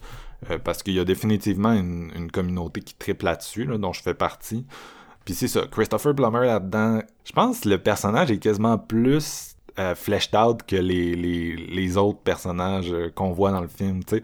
Puis je m'identifie, tu sais ça, moi je m'identifie plus au protagoniste, mais tu sais, euh, lui puis le personnage de Mélanie Laurent qui connectent beaucoup sur le fait justement que c'est ça leurs existences sont un peu euh, un peu vides. Ils habitent les deux dans des apparts blancs puis ils connectent sur cette espèce de tristesse là qu'ils partagent tu sais.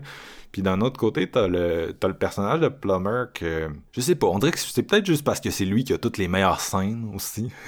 Toutes les meilleures scènes de ce film là sont avec lui euh, c'est un personnage qui a, qui a de l'autorité. Il y a un côté qui est, qui est quand même vieux grincheux. Tu sais, c'est le genre de personne qui apprend qu'il est malade, puis apprend qu'il a un cancer de stade 4, mais tu sais, il en a rien à battre dans un sens là tu sais il a comme il veut vivre sa vie comme il l'entend jusqu'au bout mm-hmm. puis euh, j'aime j'aime bien Plummer dans ce rôle là, là. tu sais c'est le genre de gars quand il dit Chris moi à paix tu tu tu y crois c'est ça, c'est un personnage qui a comme atteint l'espèce de quête de, de, de d'harmonie intérieure que le, le protagoniste a, là. Puis euh, non, euh, je, je l'ai vraiment trouvé touchant là-dedans, puis c'est peut-être une des choses aussi que je trouve le fun de, de Christopher Plummer, c'est le- l'espèce de côté euh, caméléon un peu. Là. C'est quelqu'un, un, il a pas peur de jouer des, des bad guys, il a pas peur de se mettre en danger, il a pas peur d'être un esti de...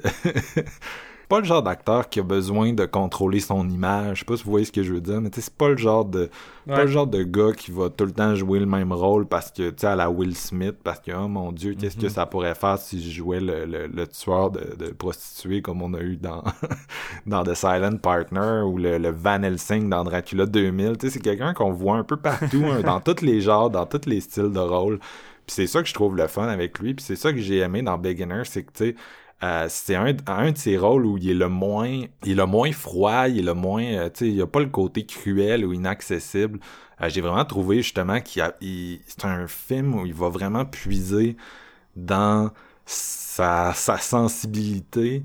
Tu sais, tu vois un peu la, la, la façon qu'il essaie comme de, de parler à son gars, mais en même temps c'est difficile. Tu sais, Il y a comme toute l'espèce de côté un peu de masculinité de cette époque-là qui embarque.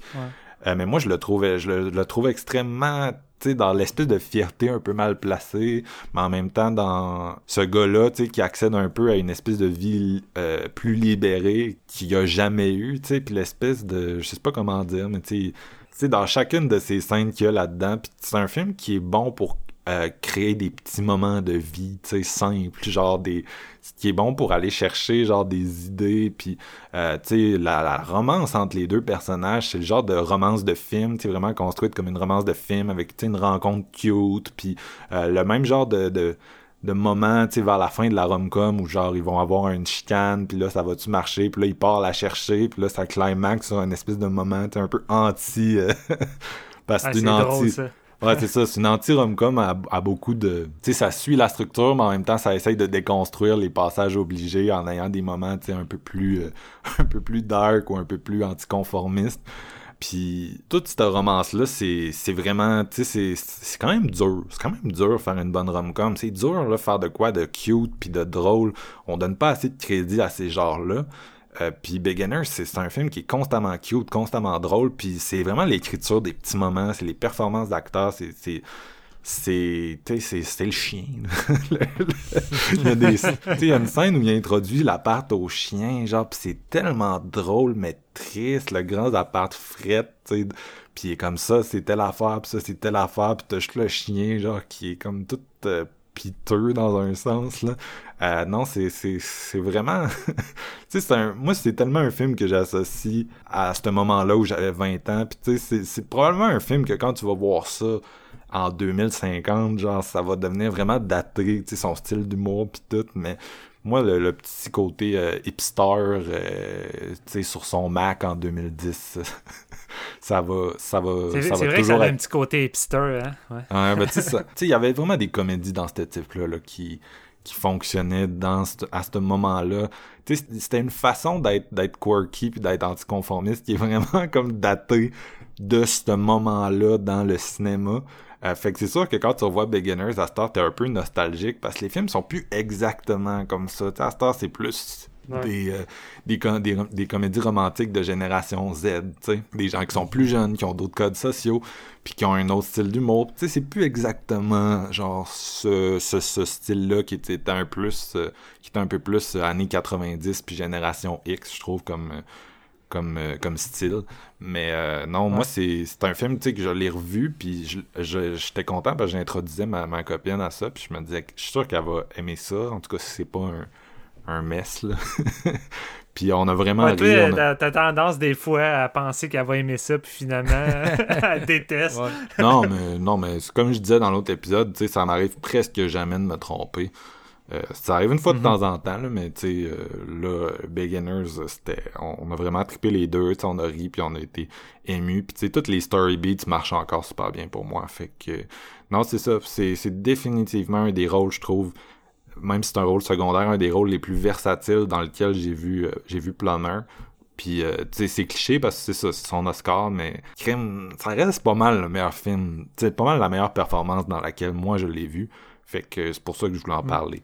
Puis les gars, l'aviez-vous déjà vu en fait, Steven, Jeff, l'aviez-vous déjà vu? Non. Non. Moi, c'est- c'était la, la première fois. Puis en fait, là, je suis vraiment pas familier avec ce réalisateur-là, en dehors du genre de mini-film qu'il a fait pour l'album de, de musique. Je connaissais vraiment 20th Century Woman. euh, Je le connaissais beaucoup, euh, dans le sens que j'en entendais beaucoup parler. Ça a été aux Oscars, mais je l'ai pas vu, tu sais. C'est- Si t'as aimé Beginner, c'est sûr que tu vas aimer euh, 20th Century Woman. C'est vraiment le même style d'humour. Si t'as pas aimé ça, ben c'est l'inverse. Euh, moi, je vais, je vais être honnête, j'y allais de reculons. Je l'ai vraiment regardé en dernier. Vraiment, dernier. Puis c'est très rare, je vois de reculons euh, quand on fait des épisodes de, de, séances avec deux ou trois films. Mais là, on dirait que j'étais pas dans le mood pour ça. Puis tu sais, je, me faisais une image de ce que le film allait être avec son affiche. Puis surtout après The Insider, tu sais, j'étais pas dans le mood pour regarder ça. Puis je le savais en dedans de moi, je me disais, j'allais probablement aimer ça. Mais je suis pas dans le mood. Fait que je, je reculais, je reculais, je reculais.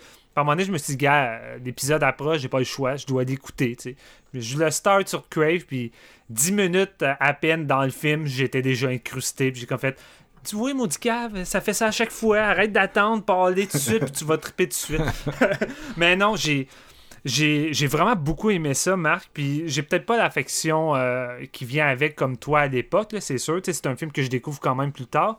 Mais j'ai été impressionné comment ce film-là arrive à être un feel-good movie sur un fond aussi sad et noir. C'est un film très noir, un film sur la tristesse, sur la difficulté à laisser euh, aller un, deuil, une difficulté à laisser passer un, à laisser aller le passé, puis de tout le temps être incrusté dans ça au point que ça détruise la vie actuelle, puis tu peux plus avancer, t'es stallé, puis la seule façon que tu arrives à, avancer pareil, c'est de juste de vivre au jour le jour de façon tellement aléatoire, comme pratiquement un adolescent de, de 16 ans. C'est un peu cette façon-là que le couple euh, Ewan McGregor puis celui de, de Mélanie véhicule, je trouve, à travers le film. Ils vivent pratiquement comme un couple d'ados qui font un peu n'importe quoi pour euh, essayer de camoufler un peu cette tristesse constante qu'il y a. Puis, les moments qu'ils sont ensemble, ils arrivent à être heureux puis à, laisser ça de côté, mais veut pas, chaque petit geste, chaque petit moment ramène un souvenir de leur passé, puis le passé est constamment présent.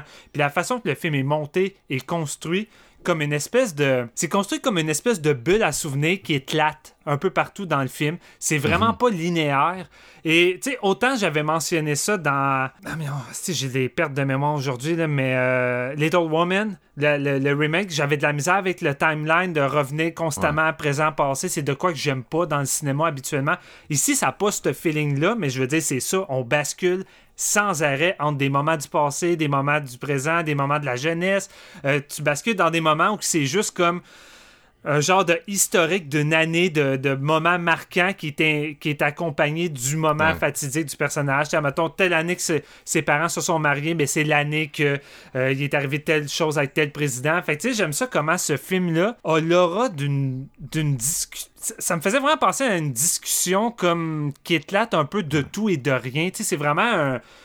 C'est drôle, on dirait je me dis que ça devrait pas marcher, mais ça fonctionne, puis ça a dû vraiment être difficile d'un point de vue montage, parce qu'il faut t'arriver à trouver ce ton-là, parce que il y a de quoi de vraiment cute à travers ça qui fonctionne, puis qui arrive à, à nous connecter à l'histoire de cette famille-là.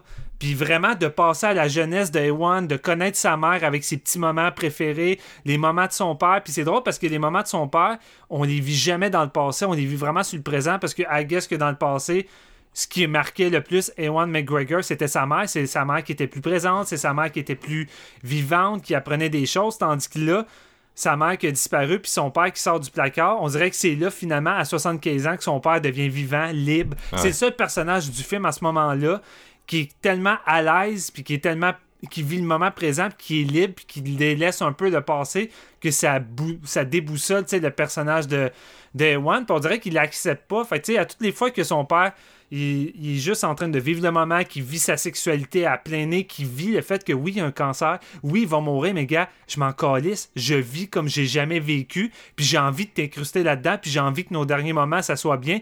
Mais Ewan, il est pas capable, il est incrusté là-dedans, ça le dévore de voir son père dépérer, ça le dévore de le voir faire des choses qui pourraient apporter la mort de façon plus vite, de façon plus rapide. Fait tu sais, il casse tout le temps les petits moments de bonheur avec son père. Puis, son père, il est comme, peux-tu juste être content, tu sais, pour moi? Puis, c'est juste, c'est pour ça, je pense que les moments avec Christopher Plummer sont les plus marquants parce que c'est les moments les plus beaux, c'est les moments les plus apaisants parce que tous les autres moments, que ça soit même avec son amoureux, qui semble euh, gronger de l'intérieur. Ce personnage-là semble vraiment gronger, mais quand il est avec Christopher Plummer, tu le sens heureux, il se sent vraiment bien. Puis tu t'as Ewan McGregor qui lui apporte de la- de l'attention, puis lui il pense que Ewan l'aime pas parce qu'il est homosexuel, mais non, c'est parce que son père lui donne tout l'amour qu'il a sans doute jamais donné dans sa jeunesse, puis clairement c'est un moment de jalousie qu'il n'a pas. Mais vraiment, tous ces petits moments-là, comment c'est véhiculé un après l'autre, ça m'a vraiment touché. C'est un film qui est très doux, c'est un film qui est très qui a beaucoup de retenue. Il y a de la retenue dans ses émotions, il y a de la retenue dans sa comédie, de la retenue dans son drame, ce qui fait un cocktail doux. c'est weird, mais c'est vraiment un film doux malgré tous les moments plus durs, puis tous les moments plus euh, hard qu'on nous véhicule. Puis tu sais, je peux sentir le fardeau du personnage de Mélanie, puis vraiment, tu sais, je le sens qu'elle a vécu tellement encore plus encore plus lourd que celui de Ewan. Tu sais, Ewan est quand même un peu plus prêt à s'investir dans une relation avec elle, mais elle, clairement, tu te dis, ça fonctionnera pas parce qu'elle est pas bien avec elle-même puis mentalement. Fait que, tu sais, comment ça peut fonctionner? Mais malgré tout, tu connectes à, à leur relation, puis j'ai aimé leur relation. C'est le genre de relation où que c'est totalement à l'encontre de ce que je suis. Tu sais, moi, je me, je, je pouvais pas me retrouver dans leur style de vécu, dans leur style de personnalité, mais leur espèce de, de relation genre fofolle où on fait tout ce qu'on veut, on va patiner dans un motel avec le chien, on va rouler sur le trottoir parce que tu m'indiques avec ton doigt où c'est que je dois rouler, ça me donnait envie de la vivre. Fait tu sais, même si ça me rejoint pas en tant que personne, j'avais envie de la vivre. Puis tu sais, ça, c'est arrivé à nous faire connecter avec des individus qui sont peut-être pas proches de ma personnalité, mais que somme toute, j'ai envie de vivre pareil leur, vé- leur vécu, en tout cas leur bon moment. Pas, leur, pas leur passé puis leur difficulté à vivre un deuil. Mais honnêtement, c'est euh, pas mal l'effet que le film me fait. C'est juste un film euh, de, de tranche de vie puis d'ellipse de vie qui est venu comme me toucher. J'ai passé un bon moment. Le chien, le chien, arriver à nous montrer la dépression d'un chien, parce que je pense qu'on a tendance souvent à à, délaisser les animaux de côté, mais je crois qu'un chien peut autant qu'un être humain vivre la perte de, de son maître, autant que Ewan a perdu son père. Puis j'arrive, je trouve que le réalisateur arrive à nous faire ressentir toute cette détresse-là du chien qui est jamais capable de rester seul. Tu sais, il est jamais capable de rester seul. À toutes les fois qu'Ewan essaie de le laisser, le chien va juste être en train de l'aboyer. Puis à chaque moment, Ewan va venir pour s'en aller, puis il va s'arrêter, puis il va être comme, je suis pas capable. tu sais. Je comprends la détresse du chien parce que je le vis en ce moment. Puis la seule personne qui- avec qui j'arrive à connecter puis qui comprend ma douleur puis ma solitude, c'est le chien. Fait que j'ai besoin d'être constamment avec le chien. Fait que vraiment, cette relation-là entre Ewan et le chien, c'est peut-être le meilleur film d'animal qu'on a jamais eu. Tu sais, les genres de films d'animal de Walt Disney, tu sais, de, de connexion entre humain et chien, tu sais, qui souvent c'est c'est gros, je m'en calisse, puis c'est plus fait pour les enfants. Ben ici, c'est vraiment le film d'animal fait pour les adultes que vous allez connecter, puis c'est vraiment une belle histoire, puis qui est vraiment proche d'une réalité. Puis j'ai juste connecté à travers tout ça. Christopher Plummer est vraiment bon. Ewan McGregor, comme toi, Marc, je suis pas un fan, mais ce gars-là a tellement une carrière diversifiée qu'il a tellement essayé des rôles un peu partout qu'il y a quand même des rôles que j'ai connectés, mais celui-là, je trouve que c'est une de ses meilleures performances. Mélanie, que on va bientôt voir prochainement dans le film d'Aja, euh, qui est un huis clos, que je suis vraiment excité parce que je le regardais là-dedans, j'étais comme... Asti qui était bonne dans Inglorious Bastard. Là-dedans, elle est encore vraiment bonne. Elle est vraiment charismatique, elle est attirante. C'est euh, c'est vraiment un personnage, une actrice que j'ai beaucoup aimé à suivre. Puis c'est un beau film. Chris que c'est déprimant, mais Chris que c'est beau. Puis feel good movie en même temps. Chris, comment t'arrives à faire un feel good movie avec un film aussi triste? Moi, ça me dépasse, mais j'ai embarqué. Puis c'est un film que j'ai envie de revisiter malgré tout. Fait que un beau film cute. Yes. Puis toi, Jeff, Aïe aïe. Moi, mon opinion est vraiment, vraiment euh, biaisée par rapport à, à Beginners. Fallait. Ouais, non, mais écoute, euh, je suis quand même d'accord avec tout ce que vous dites, mais j'ai rien ressenti de ça. Puis la raison est simple. Mettons, fallait enregistrer le jeudi. Fait qu'avec l'école, moi, je l'ai écouté comme le dimanche d'avant, puis je me suis séparé le samedi. Fait que, mettons, j'ai pas ri où ce qu'il fallait rire. J'ai pas ressenti le, de, de- le côté touchant ou ce que c'était touchant. J'ai pas. J'étais tellement au neutre, puis j'étais comme figé, tu sais. Je regardais Beginners, puis j'étais comme, man, j'étais en train de passer sur de- à côté de quoi de vraiment bon, mais j'étais tellement pas dans le mood pour tout ça. C'était, j'avais l'impression d'être encore plus déprimé que- qu'Ewan McGregor, tabarnak. J'étais comme, esti, je je miss le point à 100 000 à l'heure. Mais tu sais, je peux, euh, je- écoute, je peux parler du fait que j'ai j'ai vraiment beaucoup aimé le- la performance de Plummer pis tout ça, puis c'était vraiment, euh, écoute, le, le- le sujet pis tout ça, c'était vraiment le fun, c'était intéressant. Mais je l'ai regardé, je l'ai regardé, j'ai l'impression avec un œil au lieu de deux, tu comprends? J'étais comme Ouais. pas tout à fait là, puis il fallait que je regarde les films là, tu sais, pour être prêt pour l'épisode. C'était lui qui me restait. Mais c'est pas, c'est pas le bon sujet pour toi dans l'instant présent. Puis tu sais, je vais être bien honnête avec toi. J'écoutais le film, puis tu sais, je pensais à toi qui écoutais ça, puis je me disais, il me semble que euh, Jeff doit pas triper en ce moment. euh, j'ai pas eu du fun tant que ça. Non, c'est ça. Puis je repensais à notre épisode sur Malcolm parce que tu tripais pas justement parce que tu étais en séparation. Puis Chris, t'as pas envie de voir des personnes te, se chicaner puis justement mettre leur couple en Ben, c'est péril. Mais tu sais, c'est c'est l'équivalent de quelqu'un qui est sur le bord de se séparer. Il aura pas envie d'écouter Marriage Story. Non, c'est ça. C'est un peu le côté où ce que je vous disais hors d'onde que j'ai écouté plus de films d'amour qu'Étienne que dans le restant de ma vie, genre, mais je n'ai écouté comme, tu sais, que le sujet, c'est juste genre, c'est crissement poche, puis t'es comme, tu regardes ça comme si le film à l'eau de rose, que t'es comme, oh my god, tu sais. J'étais dans ce mood-là, mais des trucs un peu plus dramatiques, je me disais, non, man, tu sais, je suis pas dans, dans ce vibe-là. Là. Je me suis tapé des, des, des slashers, des films C'est- d'amour, mettons. C'est ça aussi que des films de même, tu sais, que ce soit Marriage Story ou ça, tu sais, c'est- on dirait que c'est plus des films de... un- Tu sais, ça part d'une certaine situation, mais ça prend du recul sur... Ouais. Mettons, Marriage Story, ça doit être un film que, tu sais, quand ça fait 3-4 ans que t'as divorcé, puis que t'as comme... Tu sais, les enfants ont genre... Tu sais, ça va bien, mais tu sais, tu peux regarder ça, puis genre, être ému, mais tu sais, d'une façon comme que t'as le recul pour comme...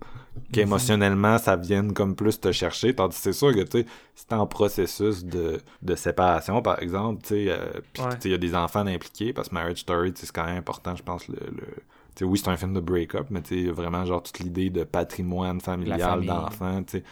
Mais c'est ça, c'est ça, si t'es dans ce processus-là, puis tu regardes ça, ben peut-être justement que t'es- t'es- c'est juste, t'es juste comme, ok, C'était tellement trop là. proche de ma face, tu sais. Ouais, c'était vraiment Ouais. comme. J'étais, on dirait que j'avais le nez dans l'écran, un peu comme la, la lentille que tu parlais de The Insider sur euh, Russell Crowe. Ben, c'était ma situation, puis Beginners à deux pouces de ma face, tu sais.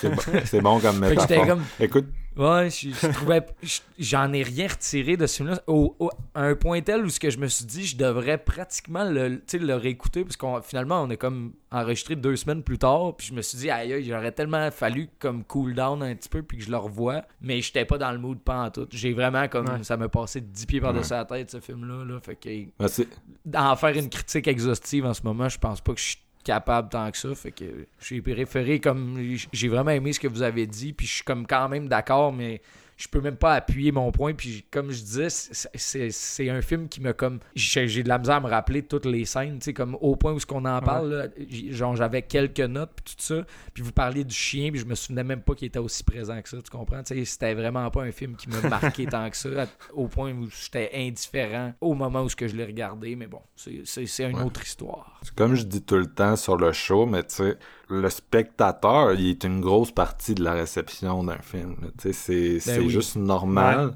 Puis ton, état d'esprit, tu sais, c'est normal que ça ait un impact. Tu sais, ça fait ça à tout le monde. Puis c'est une des raisons pour lesquelles, tu sais, on pourra jamais voir tous les films deux fois, mais je pense que tous les films le mériteraient dans un sens. Ouais, ouais, ouais. c'est vraiment difficile quand t'aimes pas un film de dire, tu sais, est-ce que c'est juste le film? Est-ce que, justement, j'étais pas dans un bon mindset? Puis, tu sais, là, c'est un cas qui est vraiment, extrême parce que, tu sais, c'est un cas où le, le thème fitait vraiment pas. Mais euh, non, c'est comme, comme spectateur, on est une grosse partie de, de la boucle, tu sais, puis faire semblant qu'on est objectif, qui on est comme personne n'a pas un gros impact sur, sur tout ça, ben, tu sais, des fois, ça, pour moi, c'est Ouais. un peu contre-productif, là. Fait que, tu sais, Ah, écoute, je suis désolé d'avoir mis ce film-là. C'est comme on dit, on l'avait choisi il y a Non, comme écoute. plusieurs semaines. Il y a eu des développements dans ta vie, puis euh, moi aussi, j'y repensé après, puis j'étais comme, ah, c'est quand même pas mon meilleur move, là. Ben non, ben Euh, non, mais mais c'est- pas ça n'a pas rapport avec un move là, je veux dire euh, on, on était tous d'accord avec les films puis c'est arrivé par après, puis je veux dire je pouvais rien euh, rien contrôler de ça mais c'est en l'écoutant, j'étais comme aïe aïe. Oh, je pense pas que je vais être euh, le, ça sera pas la plus grosse critique que je vais faire sur le show parce que je suis pas dedans là. Si tu veux un petit trivia pour le fun, là, tu sais, ce film-là euh, est produit par Michelle Williams. Puis Michelle Williams a produit et joué dans Blue Valentine. Blue Valentine, j'ai écouté ça dans un moment de séparation. Et euh, je, peux, je peux te confirmer que Blue Valentine est peut-être le pire Ouais. film à écouter dans un moment de, de séparation, mais en même temps, on dirait que ça m'a comme fait du bien parce que j'ai vu d'autres personnes souffrir avec- moi en même temps. Là. Je l'ai, euh, Blue Valentine, puis c'était justement un des films préférés à mon ex, puis on voulait l'écouter à un moment donné, puis je suis quand même content Ouais. de pas l'avoir écouté récemment Euh, avec elle. Éc- écoute pas ça en ce moment, Mais je non. peux, je peux te le garantir. Non, non, je ressors des, Mais des c'est belles ça, petites c'est- merdes. Là. Je me suis tapé euh, Butcher Baker, Nightmare Maker, des trucs comme ça. Là. Non, c'est, tu sais, c'est, c'est vraiment, euh, c'est des, des films qui font du bien, puis des fois un peu, un peu de, de, de junk, là. Le même genre de film que tu sors quand t'as la grosse grippe, là. Ouais, C'est- exactement. C'est ça. Des fois, c'est juste ça, là. Des films confortables. Puis tu sais, euh, clairement, de, j'allais dire de beginner, là, mais beginners, euh, c'est, un film, faut quand même que tu sois dans le bon mindset euh, pour, pour l'é- l'écouter puis l'apprécier. Puis tu sais, malgré, malgré les bons moments qu'on passe avec Christopher Plummer qui, qui sont touchants et vraiment le fun, tu sais, veut, veut pas, on parcourt quand même en profondeur la relation euh, du couple. Puis, tu sais, la deuxième moitié du film euh, est quand même centrée beaucoup là-dessus, à essayer de savoir si ça va fonctionner ou pas. Puis, tu sais, quand elle décide, de, de- quand il l'invite à, à venir emménager, euh, aménager chez lui, puis tu vois le feeling qu'il a. Tu sais, à peine arrivé dans la chambre, qu'elle voit le tiroir tout ça s'assit, puis elle, elle part à pleurer. Ah, tu sais, déjà, elle sait en dedans d'elle qu'il y a de quoi qui fonctionne pas, tu sais. Puis... Mm. En tout cas, c'est quand même décrissant, mais euh, comme je dis, je sais pas, c'est weird. le- Je sais pas si c'est la photographie, je sais pas si c'est le, le ton zigzagueux, mais il y a de quoi de. Il y a, il y a- y a de quoi de léger. Je, je sais pas. Ah, c'est vrai. J'ai jamais vu. J'ai j'ai jamais vu un autre film avec ce style de ton-là. Je- C'est vraiment bizarre. définitivement pas la photographie parce que genre en plat, tu sais où il habite, où il travaille, où sa blonde habite, c'est blanc, c'est blafard, la photo est grise. La seule couleur, c'est quand il va chez son père qui a plein de plantes puis qu'il y a des des chandails de couleurs justement où là tu vas changer un peu de tu vas changer un peu de, de, de vibe justement mais non c'est définitivement pas ça là je pense que c'est c'est le côté un peu méta, un peu fou, un peu self-conscious. Tu sais, ça rappelle des affaires comme euh, Eternal Sunshine on the Spotless Ouais. Mind, là, tu sais. Ouais. Mais je sais pas, on- là, là, je le dis, c'est pas de façon extrême, là. Mais je sais pas, on dirait que le, le visuel bonbon me rappelait du Wes Anderson. Puis pas aussi étanche, je le sais. Mais je sais pas, on dirait que je trouvais que le film avait un, un, un petit, un petit visuel. euh, Ben, c'est son petit style visuel euh, agré- agréable à la Wes Anderson. C'est ça qui me venait à l'esprit. C'est son style d'humour, Royal Tenenbaums, qui, Ouais. qui avait- qui était quand même dark, avec des thèmes de suicide pis tout, pis qui, qui se passe dans une espèce de maison de poupée vivante, là, tu sais, c'est, c'est... Ouais, ouais. Fait que c'est un peu ce style-là où tu sais, tu vas prendre une certaine distance avec euh, des effets de style puis de l'humour, tu sais, sur ta situation puis ton propos, tu sais, qui est, qui est déprimant. Mais en même temps, j'ai l'impression que c'est un film qui réussit peut-être mieux à te driver euh, les aléas de la vie que, mettons, un gros drame euh, crissement dark sur le même sujet, là, tu sais, un mélancolia où la, la Kiss Tender, c'est juste comme engouffré dans, dans sa dépression puis il a pas d'échappatoire, tu sais. Euh, puis c'est sûr aussi que c'est un film comme Beginners parce que c'est un film qui, tu sais, qui a un aspect comme motivant. là. En tout cas, parlant, moi de mon côté, tu sais, qui a souvent eu à dealer avec ça, euh, c'est quand même un film qui a un, un côté comme justement apaisant. C'est pour ça que je l'aimais beaucoup puis que je l'avais visionné plusieurs fois. Tu sais, tu te reconnais dans ce personnage-là, puis tu te reconnais un peu dans son parcours, puis aussi, je sais pas, tu sais, il y a comme une espèce de, il y a comme une espèce de morale, j'ai l'impression, où, tu sais, tu sais pas où ce personnage-là s'en va, tu sais, Ewan McGregor, tu sais pas s'il va s'en sortir, tu sais, vraiment de, de, de, de cette espèce de mindset-là, mais il y a comme un, il y a comme un espoir, là, qui qui euh, Ben, il y a tout le temps un moyen de recommencer à vivre malgré un événement que tu te dis ta vie est finie. tu sais. Puis c'est un peu ça, je trouve, euh, qui est bien Ouais. avec. Un, peu, un peu avec le titre, c'est ça que ça veut dire. tu sais. Je veux dire, tu sens que Christopher Plummer, son personnage, a vécu difficilement tu sais, toute euh, sa vie renfermée dans le placard. tu sais. Puis c'est drôle. Et le, personnage d'Edward McGregor veut tellement mettre la phase sur tu t'étais fier de t'étais fier de ci de ça mais tu t'étais fier de ton couple avec maman dans le fond lui il veut tellement que son père regrette pas sa relation avec sa mère puis tu sais je pense pas qu'il regrette de- non plus parce que tu sais sinon euh, euh, il aurait jamais eu son fils mais veut veut pas je pense que c'est à partir de 75 ans quand il sort du placard il essaie de laisser ça dans le passé, tu sais. Sa relation avec sa, son, son ex-femme qui est, qui est décédée, ben son ex-femme, il n'était pas séparé. là. Mais je veux Non. dire, lui, il commence vraiment à vivre à 75 ans, puis il a vraiment envie de laisser le passé derrière, puis de juste comme vivre sa nouvelle vie, alors que, Ewan euh, McGregor, lui, il est tellement accroché à, son passé, tu sais. Tu sais, c'est sûr que lui, il dit certaines choses, son père, mais les flashbacks t'envoient un autre message. Tu sais, justement, il est jamais là. Ouais. Puis sa mère a pas l'air, genre, super heureuse, tu sais. Puis il y a même un moment où il dit, tu sais, mon père était jamais présent pour moi, j'espère que moi, j'ai été là pour toi, tu sais. Puis Ewan, il répond Ouais. juste, tu sais, t'étais crissement pas là, tu sais. Il sugarcoat pas la réalité. C'est comme, tu sais, t'étais crissement pas là, puis... euh, euh, fait qu'il y a quand même, tu sais, il y a- il y, a quand même cet élément-là euh, qui embarque, tu sais, mais j'ai... En tout cas, écoute, c'est c'est un gros mess. Tu sais, c'est un gros mess émotionnel. Puis tout le monde, on est tous des Ouais. gros mess émotionnels.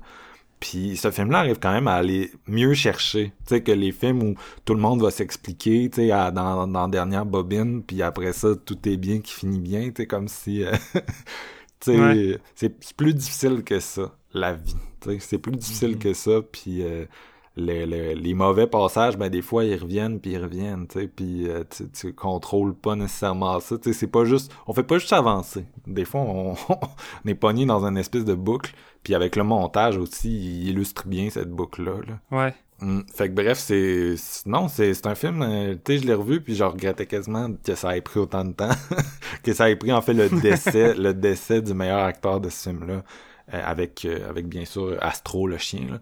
Euh, pour euh, pour que je, je lui redonne une- un spin mais euh, non définitivement c'est un gros moss pour moi là, même que tu sais je suis retourné voir mon top de 2011 puis j'étais comme hum, il me semble qu'il est un peu bas là. Je l'ai monté euh, je l'ai monté à- en, en numéro 4 si vous voulez tout savoir. Fait que Jeff je te demanderai pas ta note tu sais je pense que c'est juste Non, ben, je veux tu- pas en mettre non plus. c'est ça. Je, je serais pas très Steven toi? Euh, moi, j'y vais quand même avec un 4. J'ai beaucoup aimé ça, puis c'est un film que je vais avoir envie de, de revoir, puis j'ai trouvé ça vraiment touchant. Fait que, euh, Ah, puis évidemment, je pense que je vais aller essayer euh, 20th Century euh, Woman. Ouais, c'est aussi, Ouais. bon. 20th Century Ouais. C'est vraiment bon. C'est vraiment le un peu la même vibe. Là. Moi, j'ai. C'est encore le. c'est un flashback avec euh, le personnage d'Annette Benning qui joue sa mère, puis lui, il est comme ado. là C'est un genre de coming of age un peu plus, mais tu sais, avec le même genre d'humour. Puis euh, j'avais vraiment trippé. Je pense que c'est sorti la première année qu'on faisait cette séance, puis peut-être dans mon top 10, faudrait que je retourne l'écouter. Mais en tout cas, si c'était pas dans mon top 10 de 2017, c'était pas loin. Eh oui, je pense que t'en as parlé de souvenirs. On dirait que ça vient me popper, mais ouais, ça se peut Ouais. fort bien. Mhm. Mais moi, c'est un. Tu sais, quand j'étais plus jeune, je gardais. Avant Letterboxd, je gardais toutes mes notes dans des genres de carnets, tu sais. Puis dans mon carnet, j'avais 4.5, puis je l'ai réécouté, puis j'étais comme crème. euh, écoute, euh, mon, mon, mon self de 20 ans, il avait raison sur celle-là. C'est encore un, encore un gros 4.5 avec un petit cœur à côté, là. C'est euh, c'est un film que j'adore, Ah. puis. euh, je le recommande à tout le monde. Bien sûr, je pense qu'on a, comme on en a parlé tout à l'heure, tu sais, c'est quand même un film à voir dans, dans un certain état d'esprit. Puis euh, si vous y êtes pas, ben peut-être que c'est mieux justement d'attendre puis de le garder là, sur, le- sur le back burner, sur la liste de, de films à, à visionner, un de ces quatre. Il vous attend sur Crave Ouais. autrement, comme j'avais dit tantôt. Fait que les gars, écoute, c'était un, un bon épisode, euh, mais ces épisodes hommage-là, trois films, c'est tout le temps, c'est tout le temps de même. hein. Je suis bien content que vous Ouais. soyez venu euh, euh, parler de Christopher Plummer avec nous. Puis bon, euh, comme on dit tout le temps avec euh, les cinéastes, les acteurs qui nous quittent, ben, il va toujours rester euh, de l'art tu de, très grande qualité euh, qu'ils laissent derrière eux, là, tu puis qui, qui ont marqué une époque, puis qui vont encore marquer les gens qui vont oser retourner en arrière avec le cinéma. Puis, euh, sais, merci pour les films, Monsieur Plummer. Puis merci les gars d'être venus euh, participer à cette conversation. Yes. On se retrouve C'est un plaisir, toujours- surtout qu'il me reste encore de nombreux films avec Christopher Plummer à découvrir avec les années, si je réussis évidemment. Ben oui. mais c'est ça. Euh, il y en avait même fait un avec euh, Sean Connery, qui était notre dernier, euh, notre dernier in memoriam. là. On avait fait un épisode de Sean Connery il y a quelques mois. Puis euh, il a fait un film avec euh, Sean Connery, euh, je pense que c'était Michael Caine aussi, là. film de, de John Huston dans les années 60, euh, qui est très bon d'ailleurs. Fait que ouais, tu sais, c'est- ça, Christopher Plummer, on a, je pense qu'on on n'aura jamais fini de fouiller cette immense filmographie. Mais peut-être, peut-être qu'on va reparler un jour dans Séance de minuit, on sait jamais. Il y a tellement fait de films. on va peut-être Ouais. retomber sur lui Ouais. au, au détour. Donc, euh, merci tout le monde d'avoir écouté cet épisode-là. Puis, euh, c'est le mois de mars, on est un peu plus tranquille, mais on se retrouve euh, bientôt pour un prochain épisode de Séance de minuit.